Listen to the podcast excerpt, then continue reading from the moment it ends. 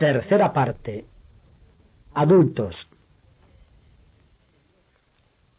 El descenso, hecho de desesperaciones y sin logros, realiza un nuevo despertar, que es un reverso de la desesperación. Por lo que no podemos lograr lo que se niega al amor, lo que hemos perdido en la anticipación, sigue un descenso infinito e indestructible. William Carlos Williams Patterson. ¿No te dan ganas de ir a casa ahora? ¿No te dan ganas de ir a casa? Todos los hijos de Dios se cansan de vagabundear. ¿No te dan ganas de ir a casa? ¿No te dan ganas de ir a casa? Joe South. Capítulo décimo. La reunión. 1. Bill Denbrook coge un taxi. Estaba sonando el teléfono que lo arrancaba de un sueño demasiado profundo para soñar. Lo buscó a tientas sin abrir los ojos, sin despertar, sino a medias. Si hubiera dejado de sonar en ese momento, él habría podido volver a dormir sin pausa, tan fácil y simplemente como antes se deslizaba por las colinas nevadas del parque McCarron en su flexible flyer. Uno corría con el trineo, se arrojaba en él y volaba hacia abajo como si fuera la velocidad del sonido. De mayor ya no se puede hacer eso. Podría romperte las pelotas. Sus dedos caminaron por el disco del teléfono, resbalaron y volvieron a trepar. Tuvo la vaga premonición de que sería Mike Hanlon. Mike Hanlon, que lo llamaba desde Derry, diciéndole que debía volver, diciéndole que debía recordar, diciéndole que habían hecho una promesa, que Stanuris les había cortado las palmas con un fragmento de botella y que todos habían hecho una promesa. Pero todo eso ya había ocurrido. Bill había llegado el día anterior, ya avanzado la tarde, muy poco antes de las seis en realidad. Era de suponer que si Mike lo había llamado el último, todos ellos habrían estado llegando a diversas horas. Hasta era probable que alguno hubiera pasado allí la mayor parte del día. Por su parte, no había visto ninguno, no sentía ninguna prisa por verlos. Después de registrarse en el hotel, subió a su habitación y pidió que le subieran la comida allí. Una vez que la tuvo ante sí, descubrió que no podía comer. Luego, se había dejado caer en la cama para dormir sin sueños hasta ese momento. Abrió parte de un ojo y buscó torpemente el teléfono. Su mano cayó en la mesa y él siguió tanteando mientras abría el otro ojo. Sentía la cabeza totalmente en blanco, totalmente desconectada, como si estuviera funcionando a pilas. Por fin logró levantar el teléfono, se incorporó sobre un codo y se lo puso contra la oreja. ¿Hola? ¿Bill? Era la voz de Mike Hanlon. Al menos en eso había acertado. Una semana atrás no recordaba a Mike en absoluto, pero ahora bastaba una palabra para identificarlo. Era maravilloso, pero de un modo aciago. Sí, Mike. Te desperté, ¿no? Sí, pero no importa. En la pared, sobre el televisor, había una pintura abismal de pescadores de langostas con impermeables amarillos y sombreros de lluvia tendiendo trampas. Al mirarlo, Bill recordó dónde estaba, en el Townhouse de Derry, el hotel de la calle Main. Unos 800 metros más allá, cruzando la calle, estaba el Parque Basi, el Puente de los Besos, el canal. ¿Qué hora es, Mike? Diez menos cuarto. ¿De qué día? Del 30. Mike parecía algo divertido. Sí, claro. He organizado una pequeña reunión, dijo Mike. Sonaba tímido. Sí. Bill sacó las piernas de la cama. ¿Han llegado todos? Todos menos Stanuris, dijo Mike. De pronto había en su voz algo que Bill no pudo interpretar. La última fue Beth.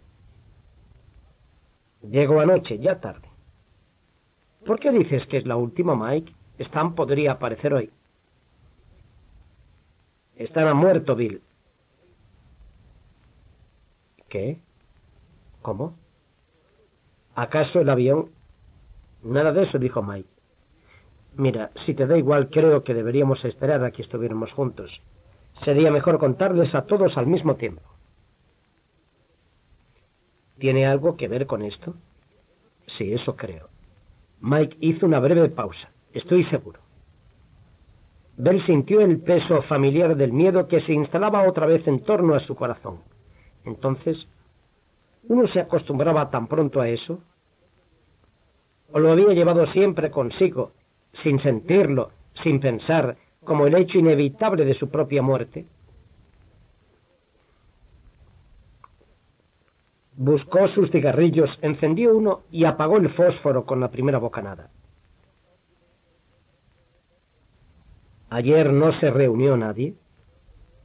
No, no creo. ¿Y tú aún no has visto a ninguno de nosotros? No. Solo les he hablado por teléfono. Bueno, dijo Bill. ¿Dónde se hace la reunión? ¿Recuerdas dónde estaba la vieja fundición? Por supuesto, en Pasty Road. Estás atrasado, viejo. Ahora se llama Mall. Tenemos la tercera galería comercial de este estado. 48 comercios diferentes bajo un mismo techo para su comodidad al comprar. Suena muy norteamericano, sí. Bill, ¿qué? ¿Estás bien? Sí. Pero su corazón palpitaba demasiado rápido y la punta del cigarrillo le temblaba un poquito. Había tartamudeado. Mike lo sabía. Hubo un momento de silencio. Luego Mike dijo, Pasando la galería hay un restaurante llamado Jade Oriental. Tienen salas privadas para grupos. Ayer reservé una. Podemos ocuparla toda la tarde si queremos. ¿Crees que podemos tardar tanto? No sé, en realidad. Si cojo un taxi, ¿sabrá dónde llevarme? Por supuesto. Bueno, dijo Bill, y anotó el nombre del restaurante en el blog que había junto al teléfono. ¿Por qué allí? Porque es nuevo, supongo, dijo Mike lentamente. Me pareció, no sé. Terreno neutral, sugirió Bill. Sí, supongo que eso es. ¿La comida es buena? No sé. ¿Cómo está tu apetito? Bill soltó una bocanada de humo y algo que era a medias una risa, a medias una tos. No muy bien, viejo. Sí, ya te oigo, dijo Mike. ¿A mediodía? Alrededor de la una, mejor. Dejemos que Beverly ronque un poco más. Bill apagó el cigarrillo. Se casó. Mike volvió a vacilar. Ya nos pondremos al día con todo, dijo. Como cuando uno vuelve a la reunión de la secundaria, diez años después, ¿no? comentó Bill. Hay que ver quién engordó, quién está calvo, quién tiene hijos. Ojalá fuera eso, dijo Mike. Sí, ojalá, Mickey, ojalá. Colgó el teléfono, se dio una larga ducha y pidió un desayuno que no deseaba. Apenas lo probó. No, su apetito no andaba nada bien, en verdad. Bill llamó a la compañía de taxis Beach Yellow y pidió que pasaran a recogerlo a la una menos cuarto, pensando que quince minutos sería tiempo más que suficiente como para llegar a Pasty Road. Le era totalmente imposible llamarlo Mall Road, aun después de ver con sus propios ojos la galería comercial. Pero había subestimado el embotellamiento de tránsito a la hora del almuerzo y lo mucho que Derry había crecido. En 1958, Derry era solo una pequeña ciudad con unos 30.000 habitantes entre los límites del municipio y otros 7.000 quizás en los suburbios. Ahora se había convertido en una ciudad importante, muy pequeña todavía comparada con Londres o Nueva York, pero próspera, considerando el nivel de Maine, donde Portland, la ciudad más grande del estado, apenas podía jactarse de contar con 300.000 almas. Mientras el taxi avanzaba lentamente por la calle Main, ahora vamos sobre el canal, pensó Bill. No se le ve, pero está allí abajo, corriendo en la oscuridad. Y luego tomaba por calle Center. Su primer pensamiento fue bastante predecible. Cuánto había cambiado todo. Pero el pensamiento predecible vino acompañado de un profundo horror que nunca habría esperado. Recordaba su niñez como un tiempo nervioso, lleno de temores, no solo por el verano de 1958, en que siete de ellos se habían enfrentado al terror, sino por la muerte de George, el profundo sueño en que sus padres parecían haber caído después de esa muerte, las burlas constantes por su tartamudez. Bowers, Higgins y Chris, que los perseguían continuamente tras la pelea pedradas en los Barrens. Bowers, Higgins y Chris oh cielos. Bowers, Higgins y Chris, oh cielos.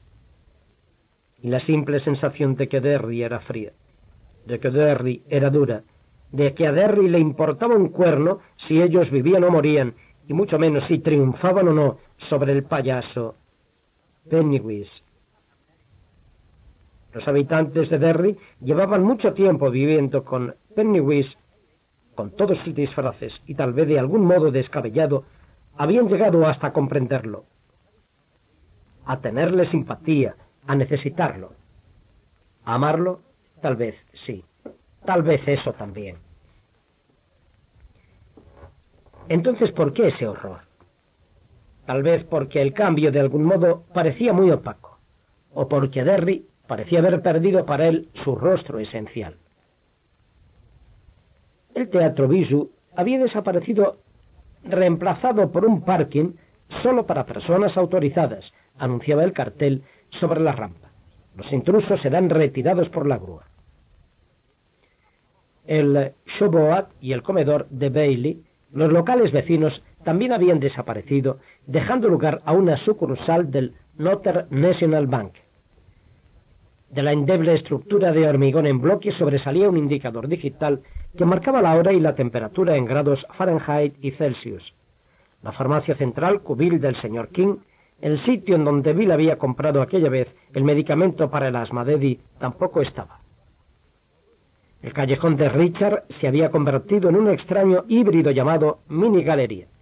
Cuando el taxi se detuvo ante un semáforo en rojo, Bill miró dentro y pudo ver una tienda de discos, una casa de productos dietéticos y un local de juguetes y juegos electrónicos que anunciaba una liquidación de piezas para Scalestrix. El taxi avanzó con una sacudida. Vamos a tardar un rato, dijo el conductor. Me gustaría que todos estos malditos bancos se perdieran la hora del almuerzo. Perdone mi lengua, si usted es religioso. Está bien, dijo Bill. Afuera estaba muy nublado. En ese momento unas cuantas gotas de lluvia golpearon el parabrisas. La radio murmuraba algo sobre un paciente escapado de un asilo para enfermos mentales en alguna parte que parecía ser muy peligroso. Después siguió murmurando sobre los Red Sox, que de peligrosos no tenían nada. Chaparrones aislados después aclarando. Cuando Berry Manilov empezó a gemir por Mandy, que venía y daba sin tomar nada, el taxista apagó la radio de un manotazo. ¿Cuándo los hicieron? ¿A los bancos? Sí. A fines de los años 60 o principios de los 70, casi todos, dijo el taxista. Era un hombre grande de cuello enrojecido. Llevaba una chaqueta cazadora a cuadros rojos y negros, con una gorra de color naranja fosforescente plantada en la cabeza. Tenía manchas de aceite de motor. Consiguieron ese dinero para renovación y lo usaron para tirar todo abajo. Vinieron los bancos. Creo que eran los únicos que podían venir. Flor de porquería, ¿no? Renovación urbana lo llaman. Renovación, una mierda, digo yo. Y perdone mi lengua si usted es religioso. Se habló mucho de que iban a revitalizar el centro de la ciudad. Hmm, bonita revitalización. Tiraron casi todos los negocios de antes y pusieron un montón de bancos y parkings. Y nadie encuentra un mísero sitio para aparcar. Habría que colgar a todo el Consejo Municipal de los cojones. Eso es lo que habría que hacer. Menos a esa mujer, Apolo, que también es concejal. A ella habría que colgarla de las setas. Pensándolo bien, creo que no tiene. Machata que una tabla. Hija de puta. Y perdone mi lengua si usted es religioso. En realidad, soy religioso, dijo Bill sonriente. Entonces le conviene bajarse de mi taxi y meterse en la iglesia. ¡Qué joder! dijo el taxista. Y los dos estallaron en una carcajada. ¿Hace mucho que vive aquí? preguntó Bill. Toda la vida. Nací en el hospital municipal y me echarán a pudrir en el cementerio de Monte Esperanza. Qué bien, comentó Bill. Qué bien, dijo el taxista. Arraspeó, bajó la ventanilla y escupió al aire lluvioso un gargajo larguísimo, verdoso. Su actitud contradictoria pero atractiva, casi picante, era de sombrío buen humor. El que agarre eso no tendrá que comprar chicles por toda una semana. ¡Qué joder! Oye, perdone mi lengua, si usted es religioso. No todo ha cambiado, dijo Bill. El deprimente desfile de bancos y parkings se iba deslizando hacia atrás a medida que ascendían por la calle Center. Más allá de la colina y pasando por el First National Bank, empezaron a tomar alguna velocidad. El Aladdin todavía está, reconoció el taxista. Pero se salvó por un pelo, se salvó. Los hijos de puta querían tirarlo abajo también. ¿Para hacer otro banco? preguntó Bill. Una parte de él descubría divertida que la otra parte se horrorizaba ante la idea. No podía creer que nadie en su sano juicio quisiera derribar esa majestuosa cúpula de placer. Con su centelleante araña de cristal, sus curvas escalinatas y su elefantiásico telón que no se limitaba a abrirse cuando empezaba el espectáculo, sino que se elevaba en mágicos pliegues, pinzas y drapeados, todo iluminado desde abajo en fabulosos tonos de rojo, azul, amarillo y verde, mientras las poleas arriba gruñían y repiqueteaban. El Aladín no, exclamaba esa horrorizada parte de él. ¿Cómo pudieron siquiera pensar en derribar el Aladín para hacer un banco? Claro, un banco, dijo el taxista. La acertó, señor. Era el mercantil de Penoscop, el que le había echado el ojo a los hijos de puta, y perdóneme la lengua si es religioso, querían tirarlo abajo y hacer una galería bancaria completa, como decían ellos. Ya tenían todos los papeles tramitados y el Aladín estaba clausurado. Entonces un grupo de gente formó un comité, toda gente que vivía aquí desde hacía mucho, y presentaron petitorios, hicieron demostraciones y gritaron hasta que hubo una asamblea pública. Y Hanlon los sacó cortitos a los degenerados esos. El taxista parecía sumamente satisfecho. ¿Handon? preguntó Bill sobresaltado. ¿Mike Handon? Ayú, afirmó el taxista. Se retorció por un momento para mirar a Bill, descubriendo una cara redonda y mofletuda, con gafas de carey, que tenía viejas motas de pintura blanca en las patillas. El bibliotecario, un negro, ¿lo conoce? Lo conocía, dijo Bill, recordando cómo había conocido a Mike en julio de 1958. Había sido por Bowers, Higgins y Chris otra vez, por supuesto. Bowers, Higgins y Chris. Oh cielos. Por todas partes, desempeñando su propio papel como inconscientes grapas que nos unieran a los siete, más, más, mucho más. Jugábamos juntos siendo niños, agregó antes de que yo me fuese. Vaya, mire por dónde, dijo el taxista. Qué pequeño es este mundo de mierda. Perdone. Mi lengua, si usted es religioso, terminó Bill al unísono.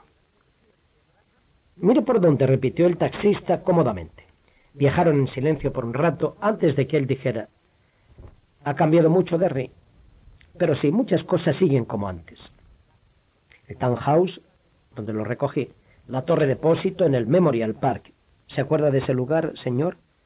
Cuando éramos pequeños decíamos que ese lugar estaba hechizado. Lo recuerdo. Mire, allí está el hospital, ¿lo reconoce? A la derecha pasaba ahora el Hospital Municipal de Derry. Detrás de él corría el Penobscot, hacia su encuentro con el Kentucky. Bajo el lluvioso cielo de primavera, el río tenía el color opaco del peltre. El hospital que Bill recordaba, un edificio de madera blanca, con dos alas y tres plantas, aún estaba allí, pero rodeado y empequeñecido por todo un complejo de edificios que sumaban quizás una docena. A la izquierda había un aparcamiento con más de 500 coches, según su cálculo. Por Dios, eso no es un hospital. Parece el recinto de una universidad, coño, exclamó Bill. El conductor rió entre dientes. Como no soy religioso, le perdono la lengua. Sí, ya es casi tan grande como el de Bangor.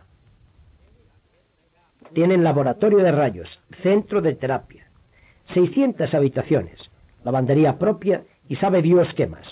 El viejo hospital sigue allí, pero ahora solo como administración. Bill sintió una extraña sensación de desdoblamiento, la misma que recordaba haber sentido al ver la primera película tridimensional. Tratar de unir dos imágenes que no coincidían. Uno podía engañar la vista y el cerebro para que lo hicieran, pero podía terminar con un magnífico dolor de cabeza, y en ese momento sintió que le venía uno. La nueva Derry, sí. Pero la vieja Derry aún estaba allí, como el edificio de madera del hospital. La vieja Derry estaba casi toda sepultada bajo las construcciones nuevas, pero la vista se sentía irremediablemente atraída hacia ella. La buscaba.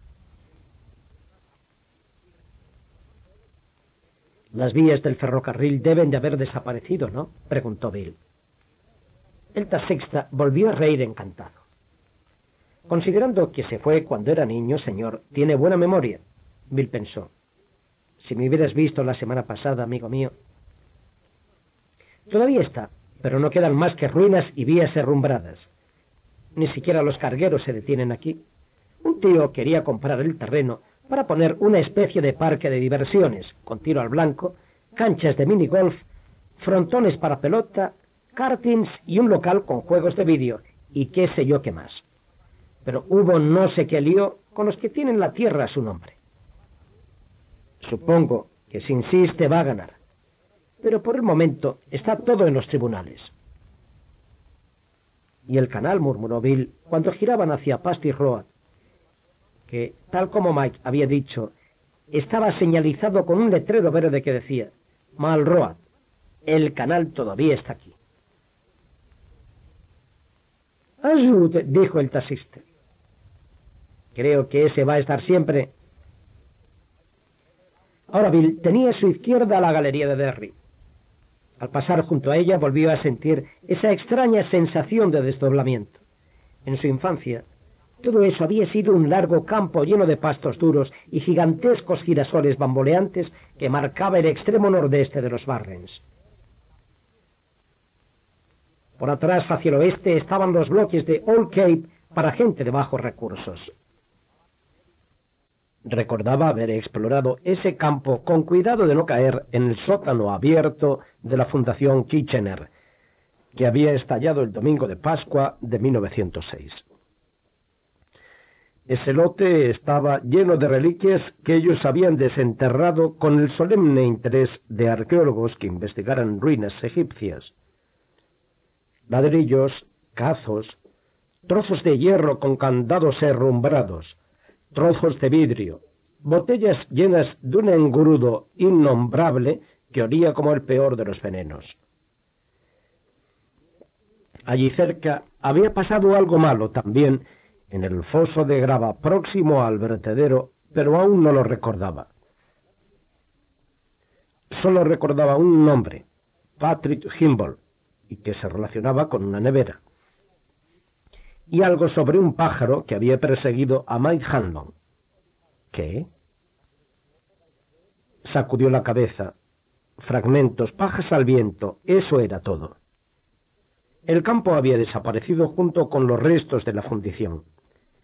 Bill recordó súbitamente la gran chimenea de la fundición revestida de azulejos, ennegrecida de hollín en los últimos tres metros, tendida en la hierba alta como una tubería gigantesca.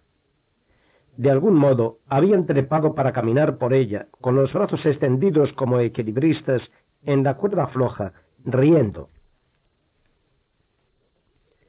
sacudió la cabeza para expulsar el espejismo de la galería, un feo grupo de edificios con letreros que decían Sears, J.C. Penney, Woolworth, CVS, York Stick House, Libros Golden y diez más. Había carreteras que entraban a los aparcamientos y salían de ellos. La galería no se fue porque no era un espejismo.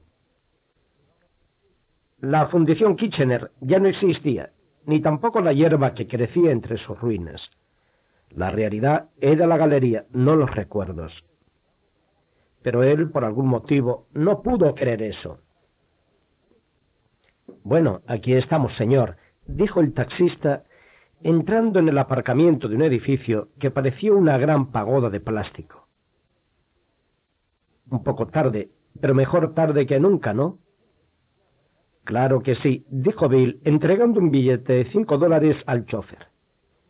Quédese con el cambio. A la mierda, exclamó el taxista. Si necesita que alguien lo lleve, llame a Big Yellow y pregunte por Dave. Es mi nombre. Preguntaré por el taxista religioso, dijo Bill sonriente. El que ya tiene su terrenito elegido en Monte Esperanza. ¿Eso? repuso Dave riendo. Que lo pase bien, señor.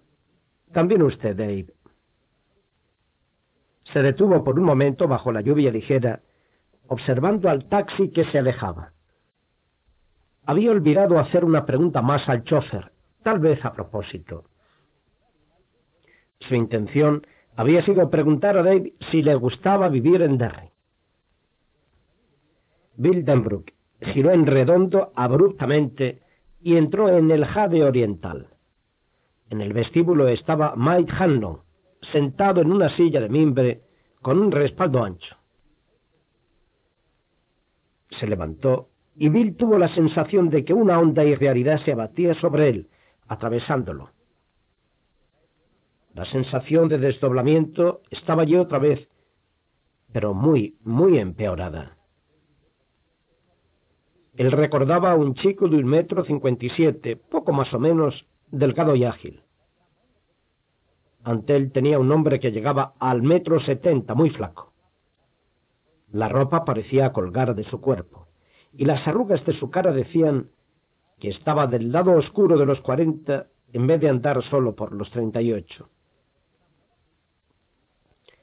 El espanto de Bill debió reflejársele en la cara porque Mike dijo en voz baja ya sé lo que parezco.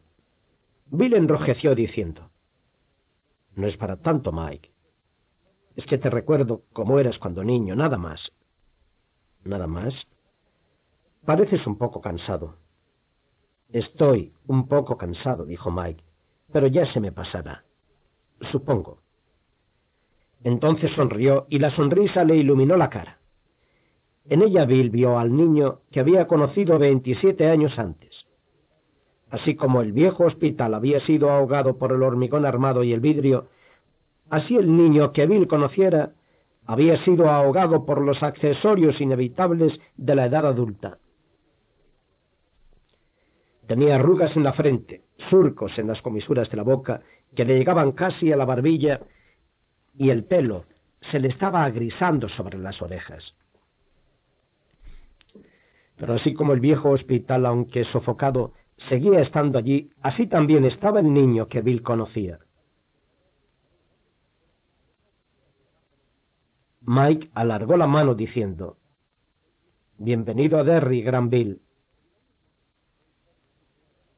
Bill, sin prestar atención a la mano, abrazó a Mike. Su amigo Le devolvió el abrazo con fiereza y Bill sintió su pelo rizado y duro contra su propio hombro y el lado del cuello. Nosotros nos ocuparemos de lo que anda mal, Mike. Sea lo que sea, dijo Bill. Oyó en su garganta el sonido áspero de las lágrimas, pero no le importó. Ya lo derrotamos una vez. podemos hacerlo otra vez. Mike se apartó de él, sujetándolo con los brazos estirados, aunque seguía sonriendo. Había demasiado brillo en sus ojos. Sacó un pañuelo y se los limpió. Claro, Bill dijo. Seguro. ¿Quieren seguirme, caballeros? preguntó la mujer. Era una sonriente oriental que vestía un delicado kimono rosa con un dragón de cola enroscada. Llevaba el pelo oscuro en un moño sobre la cabeza sujeto con peinetas de marfil. Podemos ir solos, Ross, dijo Mike. Muy bien, señor Hanlon. Le sonrió a ambos. Creo que tienen una buena amistad. Creo que sí, dijo Mike. Por aquí, Bill. Lo condujo por un corredor penumbroso más allá del comedor principal hacia una puerta donde pendía una cortina de cuentas. Nosotros, empezó Bill. Ya están todos aquí, dijo Mike. Todos los que pudieron venir. Bill vaciló ante la puerta por un momento, súbitamente asustado. No era lo desconocido lo que le asustaba, no era lo sobrenatural. Era saber simplemente que medía 37 centímetros más que en 1958 y que había perdido la mayor parte de su pelo. De pronto se sintió intranquilo, casi aterrorizado ante la perspectiva de verlos a todos otra vez, con las caras de niño casi desgastadas casi sepultadas bajo el cambio, como el viejo hospital. Bancos erigidos dentro de cabezas donde en otros tiempos se elevaron mágicos palacios de imágenes. Hemos crecido, pensó. No pensamos que pasaría esto en aquel entonces. A nosotros no. Pero así fue, y si entro será realidad. Ahora todos somos adultos. Miró a Mike súbitamente desconcertado y tímido. ¿Qué aspecto tienen? Se oyó preguntar con voz insegura. Mike, ¿qué aspecto tienen? Entra y lo sabrás, respondió Mike con amabilidad. Y condujo a Bill al interior de la pequeña sala privada. 2. Bill Denbrook echa un vistazo. Quizá fue simplemente la penumbra de la habitación lo que provocó la ilusión que duró solo por un brevísimo instante, pero Bill se preguntaría más tarde si no había sido una especie de mensaje dirigido estrictamente a él, que el destino también podía ser bondadoso. En ese breve instante, él tuvo la sensación de que ninguno de ellos había crecido, de que sus amigos habían actuado como Peter Pan y aún eran niños. Richie Tossier se había echado atrás en su silla, balanceándola contra la pared, y estaba diciendo algo a Beverly March, que tenía una mano ahuecada sobre la boca para disimular una risita. Richie tenía una sonrisa de bromista perfectamente familiar. Y allí estaba Eric Ashbrack, sentado a la izquierda de Beverly. En la mesa frente a él, junto al vaso de agua, había un frasco de plástico con una especie de culata en la parte alta. Los accesorios eran más artísticos, pero la finalidad seguía siendo obviamente la misma. Se trataba de un aspirador. Sentado a una cabecera de la mesa, observando al trío con expresión de ansiedad, diversión y concentración, todo mezclado, estaba Ben Hampscombe. Bill descubrió que su mano se le iba a la cabeza y se dio cuenta con melancólica diversión que había estado a punto de frotarse la calva para ver si el pelo le había vuelto por arte de magia. Ese pelo rojo, fino, que había empezado a perder antes de abandonar la universidad. Eso quebró la burbuja. Richie no tenía gafas, notó pensando. Probablemente lleva lentes de contacto. Es lógico. odiaba aquellas gafas. Las camisetas y los pantalones de pana que usaba en aquel entonces habían sido reemplazados por un traje que no era de confección, por cierto. Bill calculó que tenía ante sus ojos un trabajo a medida de 900 dólares. Beverly March, si acaso seguía llamándose March, se había convertido en una mujer de belleza deslumbradora. En vez de la despreocupada cola de caballo, lucía el pelo, que conservaba casi exactamente su tonalidad anterior, suelto sobre los hombros de su simple blusa blanca en un torrente de discreto color. En esa penumbra relumbraba como un lecho de brasas cubiertas de ceniza. A la luz del día, aunque fuera de un día nublado como aquel, se dijo Bill, lanzaría llamas. Y se descubrió tratando de imaginar cómo sería hundir las manos en esa cabellera. La historia más vieja del mundo, se dijo. Amo a mi esposa, pero, oh criatura. Eddie, extraño pero cierto, había llegado a parecerse un poco a Anthony Perkins. Su cara tenía arrugas prematuras, aunque en sus movimientos parecía más joven que Richie o Ben, y los anteojos de montura al aire lo envejecían aún más. Llevaba el pelo corto, peinado según el anticuado estilo de 1958 o 1960. Se había puesto una chillona chaqueta deportiva a cuadros que parecía sacada de una liquidación por cierre. Pero el reloj que llevaba en la muñeca era un Patek Philippe y en el dedo meñique de la mano derecha lucía un rubí. La piedra era demasiado enorme, vulgar y ostentosa como para no ser auténtica. El que había cambiado mucho era Ben, y al mirarlo otra vez, Bill sintió que la irrealidad lo asaltaba fácilmente. Su rostro era el mismo, su pelo, aunque encanecido y más largo, seguía peinado con la desacostumbrada raya a la derecha. Pero Ben había adelgazado. Se le veía muy cómodo en su silla con el sencillo chaleco de cuero abierto, mostrando la camisa de cambre azul. Llevaba vaqueros de línea recta, botas de cowboy y un cinturón ancho con hebilla de plata martillada. Esas prendas se adherían con desenvoltura a un cuerpo delgado de caderas estrechas. En una muñeca llevaba una pulsera de eslabones gruesos. No eran de oro, sino de cobre. Adelgazó, se dijo Bill. Es la sombra de lo que era, como quien dice. El viejo Ben adelgazó. ¿Quién lo hubiera dicho? Entre los seis reinó un momento de silencio que desafiaba cualquier descripción. Fue uno de los momentos más extraños en la vida de Bill Denbrook. Si bien Stan no estaba allí, había un séptimo comensal sin lugar a dudas. Allí, en ese comedor privado, Bill sintió su presencia tan plenamente que estaba casi personificada, pero no bajo la forma de un esqueleto con túnica blanca y una guadaña al hombro. Era la zona en blanco en el mapa que se extendía entre 1958 y 1985, zona que algún explorador habría podido llamar el gran desconocido. Bill se preguntó qué había allí exactamente. Beverly March con una falda corta que mostraba la mayor parte de sus largas piernas de potrillo. Una Beverly March con botitas a gogó, el pelo planchado y partido al medio. Richie Tossier llevando un letrero que decía acaben la guerra por un lado y fuera Roth de la universidad por el otro. Ben Hanscon, con casco, manejando una excavadora con la camisa suelta, mostrando un vientre cada vez menos prominente sobre el cinturón.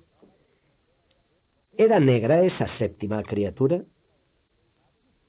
No tenía relación alguna con H. Rap Brown ni con el gran maestre Flash, este tipo usaba simples camisas blancas y pantalones sueltos, y se sentaba a trabajar en una biblioteca de la Universidad de Maine, escribiendo estudios sobre el origen de las notas al pie de página y las ventajas de tal sistema sobre tal otro para catalogar libros, mientras afuera había manifestaciones, y Phil Oaks cantaba. Richard Nixon, búscate otro país. Y morían hombres con el vientre abierto por aldeas cuyos nombres no podían pronunciar. Allí estaba estudiosamente inclinado sobre su trabajo, Bill lo veía, sobre y absorto, sabiendo que ser bibliotecario era acercarse más que ningún ser humano al asiento situado en la cumbre de la máquina de la eternidad. ¿Era él el séptimo?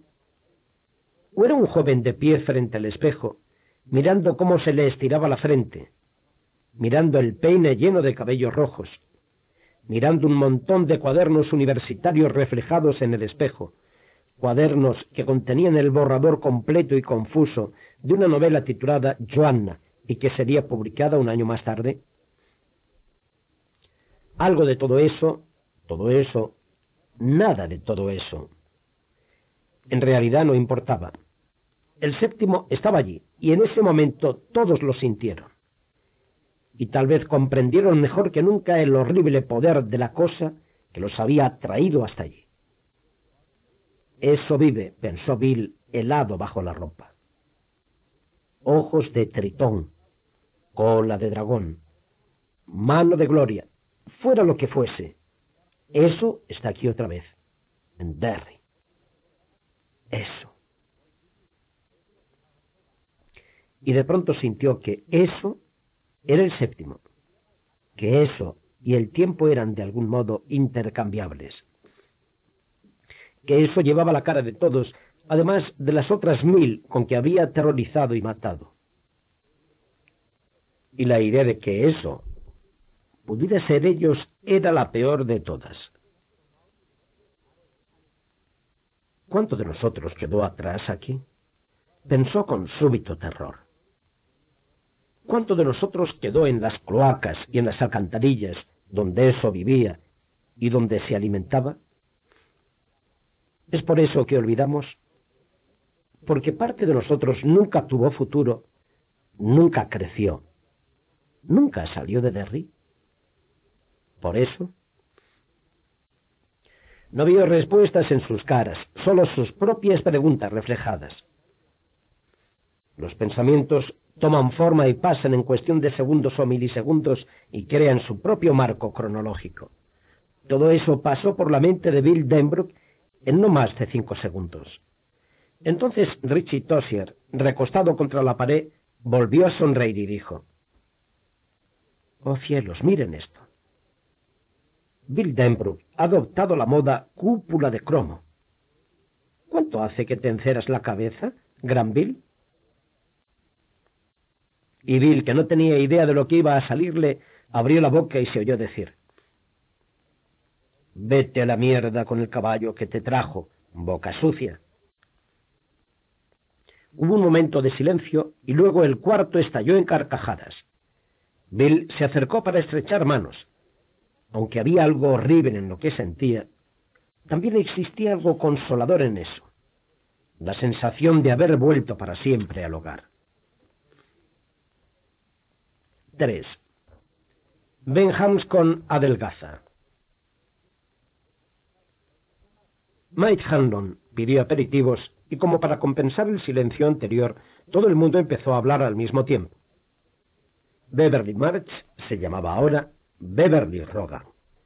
Dijo estar casada con un hombre maravilloso de Chicago que le había transformado la vida y que, por obra de alguna magia benigna, había podido trastocar su simple talento para la costura en una próspera empresa de modas. Eric Asbarak poseía una flota de limusinas en Nueva York. Mi mujer bien podría estar en la cama con Al Pacino. En este momento, dijo, con una mansa sonrisa, y el comedor volvió a llenarse de risas. Todos conocían las carreras de Bill y Ben, pero Bill tuvo la sensación peculiar de que, hasta tiempos muy pero muy recientes, no habían asociado personalmente sus nombres, el de Ben como arquitecto, el suyo mismo como escritor, con personas que ellos hubieran conocido. Beverly llevaba en su cartera ejemplares de Joanna y los rápidos negros y le pidió que se los autografiara.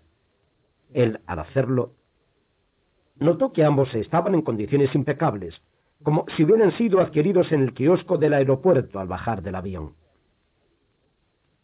De modo parecido, Richie contó a Ben lo mucho que había admirado el centro de comunicaciones de la BBC en Londres, pero en sus ojos había una especie de luz intrigada, como si no pudiera asociar ese edificio con ese hombre, o con el niño gordo y serio que les había enseñado el modo de inundar la mitad de los Barrens, contaba las viejas y una herrumbrosa portezuela de automóvil. Richie era D-Jockey en California. Les dijo que lo conocían con el apodo de El hombre de las mil voces, y Bill gruñó. Por Dios, Richie, tus voces eran siempre espantosas.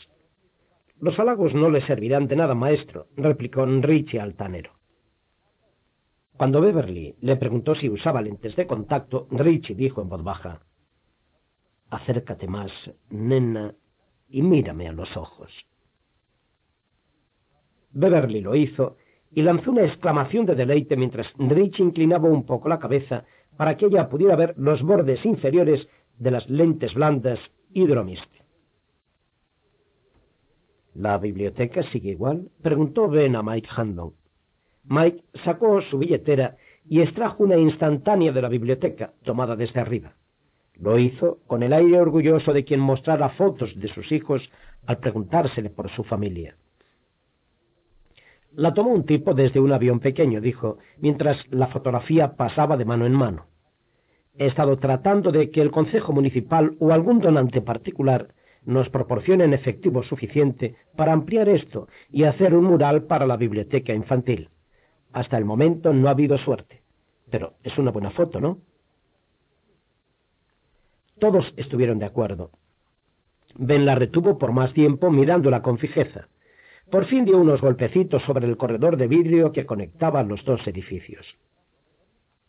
¿Reconoces esto de alguna parte, Mike? El bibliotecario sonrió.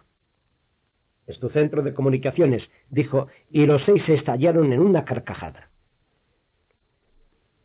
Llegaron los aperitivos. Todos se sentaron. Volvió a caer ese silencio súbito, incómodo y confuso. Se miraron mutuamente.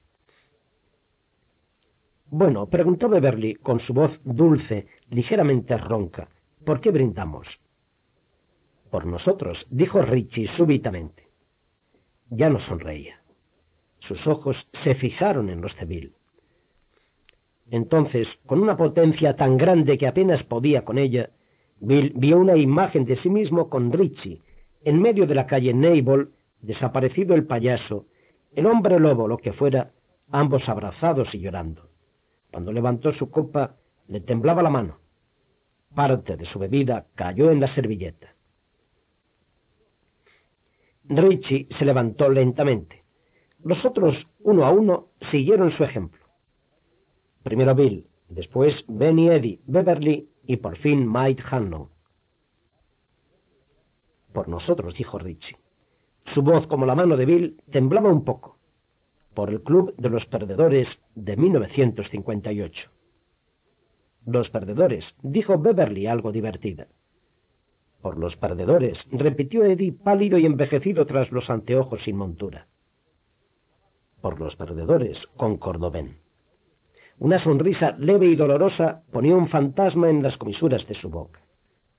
Por los perdedores, dijo Mike Hanlon suavemente.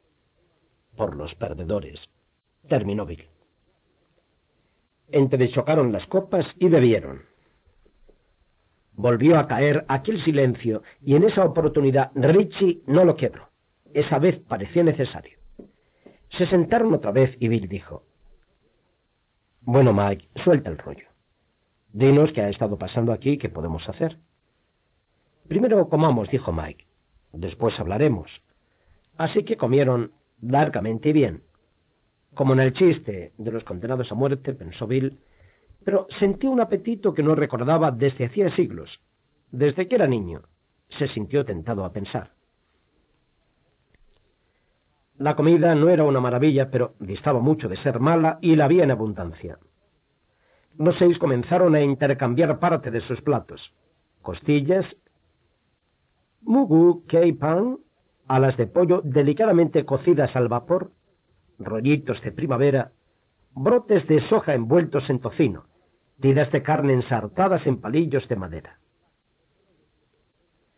Comenzaron con bandejas de pupu y Rich infantil pero divertido asó un poquito de cada cosa en el centro del fondue que compartía con Beverly. Me encanta flambear las cosas, dijo Ben. Comería mierda siempre que me la flambearan a la vista.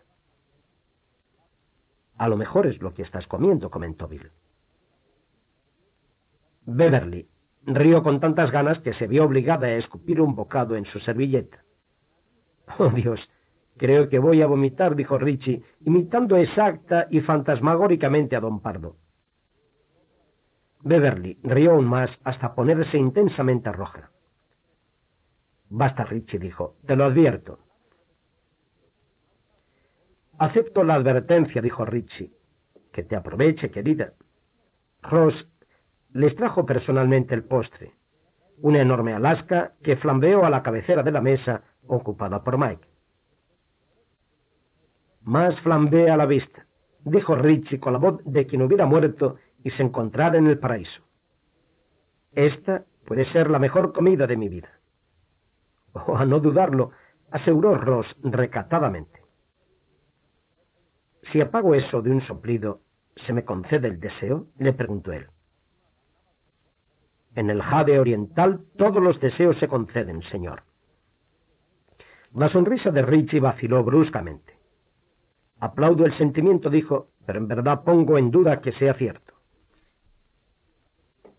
Demolieron prácticamente el postre. Cuando Bill se recostó hacia atrás, con la barriga apretada contra el cinturón, reparó en las copas acumuladas en la mesa. Parecía haber centenares. Sonrió un poquito, cobrando conciencia de que, por su parte, había consumido dos martinis antes de la comida y solo Dios sabía cuántas botellas de cerveza antes del postre. Los otros habían hecho otro tanto. En ese estado, hasta unos trozos de bolos fritos les habrían sabido bien.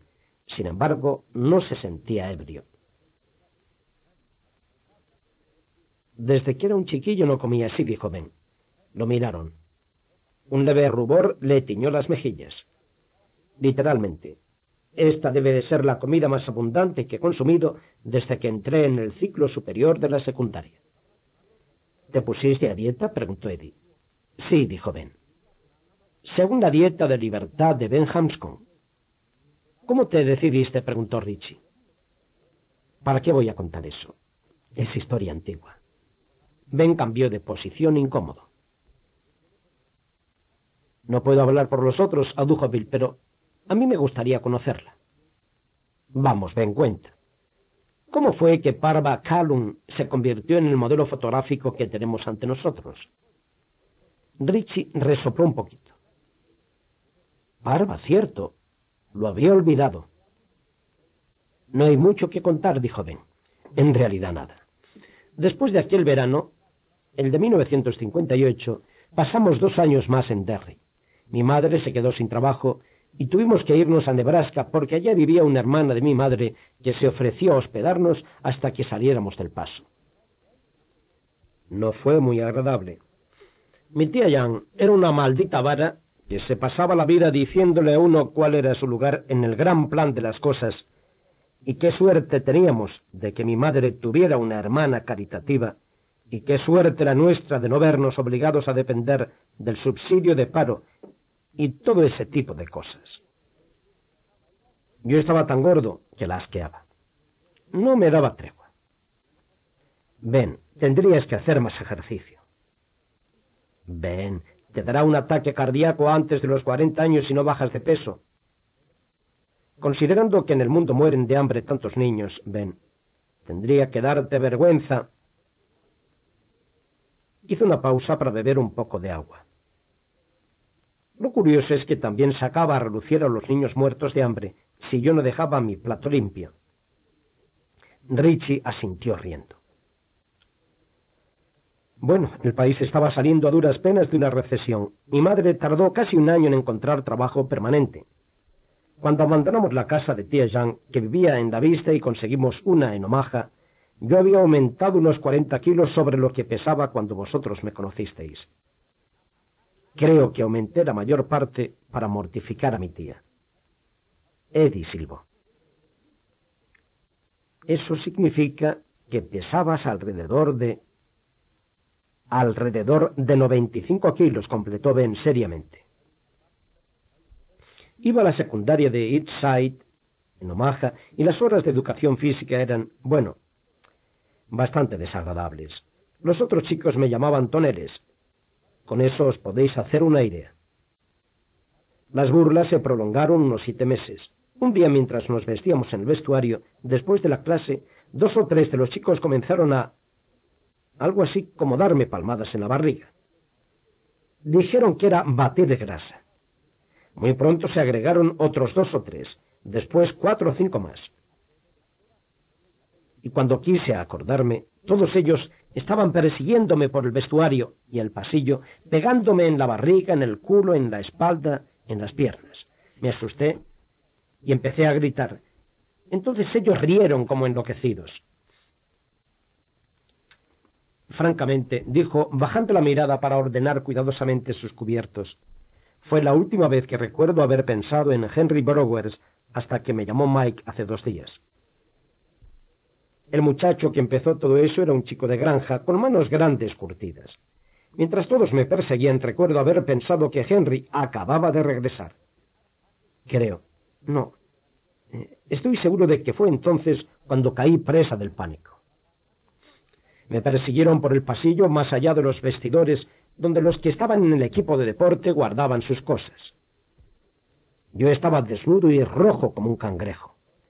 Había perdido todo sentido de la dignidad, o de mí mismo. No sé si me entienden de dónde estaba. Pedí ayuda a gritos y ellos me seguían gritando. Vamos a batir grasa, vamos a batir grasa. Había un banco. No te obligues a contar todo esto, le dijo Beverly de pronto. Se había puesto pálida como la ceniza. Estaba jugando con su vaso de agua y estuvo a punto de volcarlo. Deja que termine, dijo Bill. Ben lo miró por un instante Luego hizo un gesto afirmativo. En el extremo del corredor había un banco. Caí sobre él y me golpeé la cabeza. Un minuto después estaban todos a mi alrededor. Y entonces se oyó una voz que decía, Bueno, basta, a cambiarse todo el mundo. Era el entrenador que estaba en el marco de la puerta con su equipo azul de gimnasia y su camiseta blanca. Nadie hubiera podido decir cuánto tiempo llevaba allí. Todos lo miraron algunos sonriendo, otros con cara de culpables, otros inexpresivos, y se fueron. Y yo rompí a llorar. El entrenador siguió allí de pie en el marco de la puerta que daba al gimnasio, observándome, observando a ese chico gordo, desnudo, enrojecido por el batido de grasa, que lloraba en el suelo, y por fin dijo, Benny, ¿por qué no te callas, joder? Para mí fue una sorpresa tan grande oír esa palabra en boca de un profesor que obedecí. Levanté la vista hacia él y él se acercó para sentarse en el banco. Se inclinó hacia mí. El silbato que le colgaba del cuello se balanceó y me golpeó en la frente. Por un segundo creí que iba a besarme o algo así. Me eché hacia atrás, pero lo que hizo fue cogerme una tetilla con cada mano y apretar. Después se frotó las palmas en los pantalones como si hubiera tocado algo sucio. ¿Crees que voy a consolarte? me preguntó. Pues no. A ellos los asqueas y a mí también. Tenemos motivos diferentes, pero eso es porque ellos son chicos y yo no. Ellos no saben por qué los asqueas. Yo sí. Es porque te veo sepultar el buen cuerpo que Dios te dio en una porquería de grasa. Eso es una estúpida autoindulgencia. Me da ganas de vomitar. Y ahora vas a escucharme, Benny, porque no pienso repetírtelo. Tengo que encargarme del equipo de fútbol, del de béisbol y del de carreras. Cuando tengo un rato libre, lo dedico al de natación. Así que voy a decírtelo una sola vez. Tú eres gordo, de aquí arriba y me palmeó la cabeza en el sitio donde me había golpeado su maldito silbato. Los gordos son gordos de ahí. Si pones a dieta eso que tienes entre oreja y oreja, vas a adelgazar. Pero los tipos como tú no son capaces de eso. ¡Qué hijo de puta! exclamó Beverly indignada. Sí, reconoció Ben sonriendo. Pero él no sabía que eso era ser hijo de puta y tonto de más. Probablemente había visto sesenta veces esa película de Jack Webb de Day y creía estar haciéndome un favor. Al final resultó que sí, porque en ese momento pensé algo. Pensé. Apartó la vista con el ceño fruncido.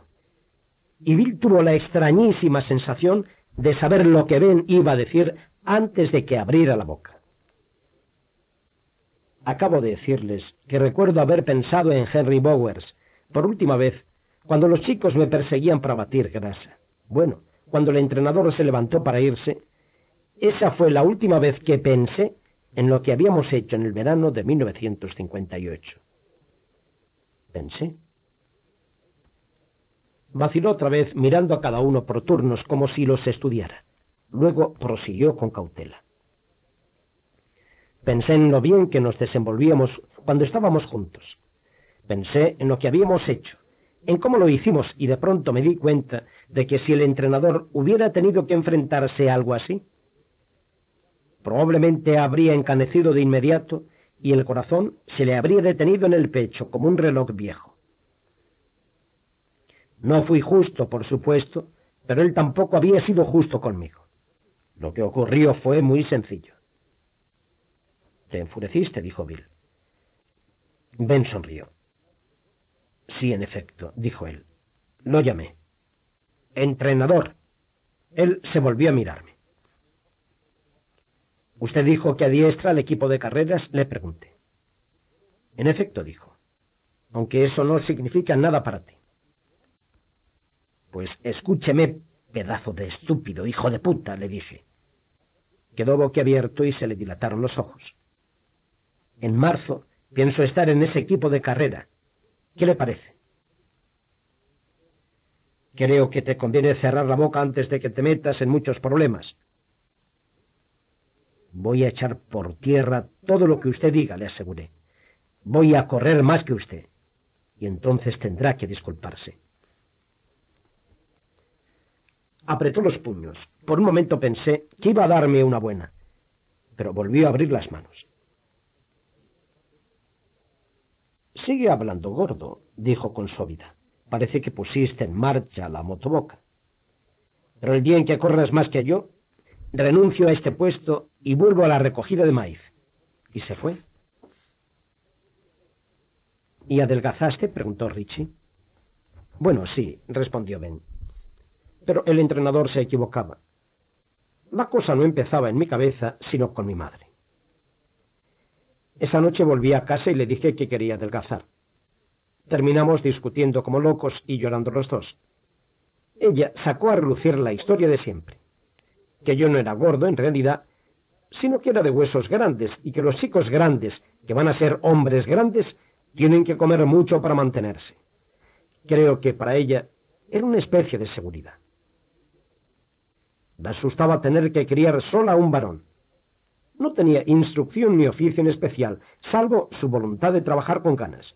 Si podía servirme un segundo plato o mirar al otro lado de la mesa y verme robusto, sólido, sentía que estaba ganando la batalla, sugirió Mike.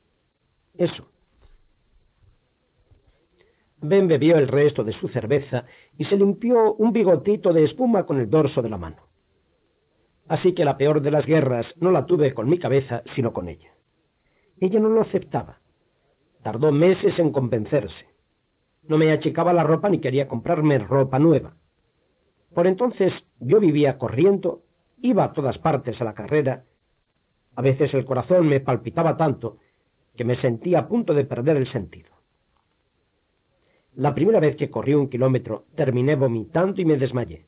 Después, durante un tiempo, solo vomitaba y al cabo de varias semanas tenía que sostenerme los pantalones para correr.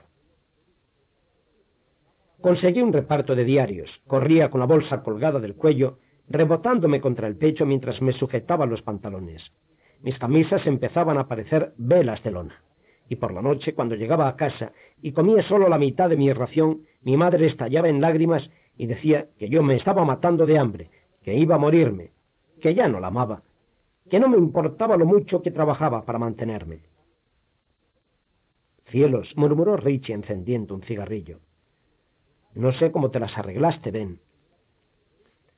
Recordando constantemente la cara del entrenador, dijo Ben. Recordaba su expresión después de estrujarme las tetas en el pasillo. Así lo conseguí. Con el dinero que me pagaban por el reparto, me compré vaqueros nuevos y otra ropa. Un viejo vecino me abrió otros agujeros en el pantalón. Si mal no recuerdo, fueron cinco. Tal vez recordé otra ocasión en que tuve que comprarme vaqueros nuevos, cuando Henry me arrojó a los Barrens y se me destrozaron. Sí, recordó Eddie sonriendo. Y me sugeriste lo del batido. ¿Recuerdas eso? Ben asintió. Si me acordé de eso, prosiguió, fue solo por un instante. Enseguida se borró. Por entonces, en la escuela, inicié el curso de salud y alimentación y descubrí que se podía comer casi toda la verdura que se deseara sin aumentar de peso. Una noche mi madre preparó una ensalada de lechuga, espinaca cruda, trocitos de manzana y un sobrante de jamón tal vez. Nunca me ha gustado mucho esa comida de conejos, pero comí tres porciones y la alabé hasta cansarme. Eso ayudó mucho a solucionar el problema. A mi madre no le interesaba mucho lo que yo comiera, siempre que comiera mucho. Me sepultó en ensaladas. Pasé los tres años siguientes comiendo verdura. A veces tenía que mirarme el espejo para asegurarme de que no estuvieran creciéndome las orejas y los dientes de delante. ¿Y qué pasó con el entrenador? preguntó Eddie. ¿Entraste en el equipo de carreras? Tocó su aspirador como si la idea de correr se lo hubiera recordado. Oh, sí, dijo Ben. Las 220 yardas y las 440. Por entonces había perdido 30 kilos y crecido 5 centímetros, así que la gordura restante estaba mejor distribuida. El primer día de las pruebas para la selección gané las 220 por 6 largos, las 440 por 8. Entonces me acerqué al entrenador, que de furioso habría podido masticar clavos y escupir grapas, y le dije, va siendo hora de que vuelva a cosechar maíz de pueblo en pueblo. ¿Cuándo vuelve a Kansas? Al principio no dijo nada. Se limitó a echar el brazo atrás y plancharme de espaldas en el suelo. Después me dijo que saliera de allí, que no quería ninguna lengua larga como yo en su equipo de carreras. No correría para usted, ni aunque me lo ordenara el presidente Kennedy, le dije limpiándome la sangre de la comisura de la boca. No voy a exigirle que cumpla con su palabra, solo porque me puso en marcha, pero la próxima vez que coma mazorcas, acuérdese de mí me dijo que si no me iba de inmediato me mataría a golpes. Ben sonreía un poquito, pero no había nada de agradable en esa sonrisa. Tampoco nostalgia, por cierto. Esas fueron sus palabras textuales. Todo el mundo nos miraba, incluidos los chicos que habían perdido. Parecían bastante avergonzados. Entonces dije, voy a decirle una cosa, entrenador. Le perdono una porque es un lamentable fracaso y ya está viejo para mejorar. Pero si llega a ponerme otra vez la mano encima, haré todo lo posible para que pierda este empleo. No sé si podré, pero puedo hacer el intento. Bajé de peso para poder disfrutar de cierta dignidad y vivir un poco más tranquilo. Son cosas por las que vale la pena luchar. Bill dijo, todo eso suena estupendo, Ben, pero mi alma de escritor se pregunta si un chico puede hablar así. Ben asintió, aún sonriendo con esa sonrisa peculiar.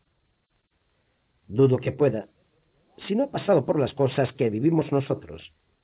El caso es que yo las dije, y muy en serio. Bill se quedó pensándolo. Al cabo asintió. Tiene razón. El entrenador se echó hacia atrás con los brazos en jardas, dijo Ben. Abrió la boca y volvió a cerrarla.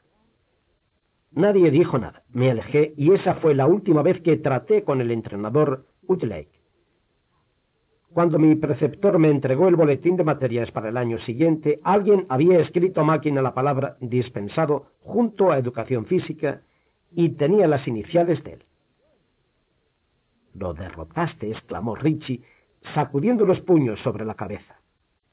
Bien, Ben. Ben se encogió de hombros. Creo que antes bien derroté una parte de mí mismo. El entrenador me puso en marcha, según creo, pero si me convencí de que podía hacerlo fue por pensar en vosotros, y lo hice. Ben volvió a encogerse de hombros con un gesto encantador, pero Bill creyó ver finas gotas de sudor en la raíz de su pelo. Fin de las confesiones. Pero me vendría bien otra cerveza. Hablar, dase. Mike llamó a la camarera. Los seis terminaron pidiendo otra vuelta y hablaron de asuntos sin mayor importancia hasta que llegó la bebida. Bill contempló su cerveza observando las burbujas que trepaban por el vidrio. Le divertía y horrorizaba un tiempo darse cuenta de que esperaba con ansias que otro comenzara a hablar de los años transcurridos.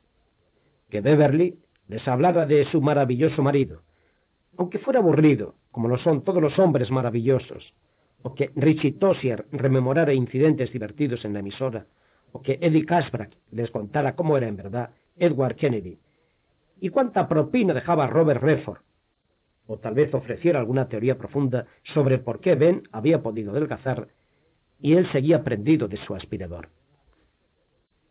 El hecho, pensó Bill, es que Mike empezará a hablar en cualquier momento y no estoy seguro de querer saber lo que él va a decirnos.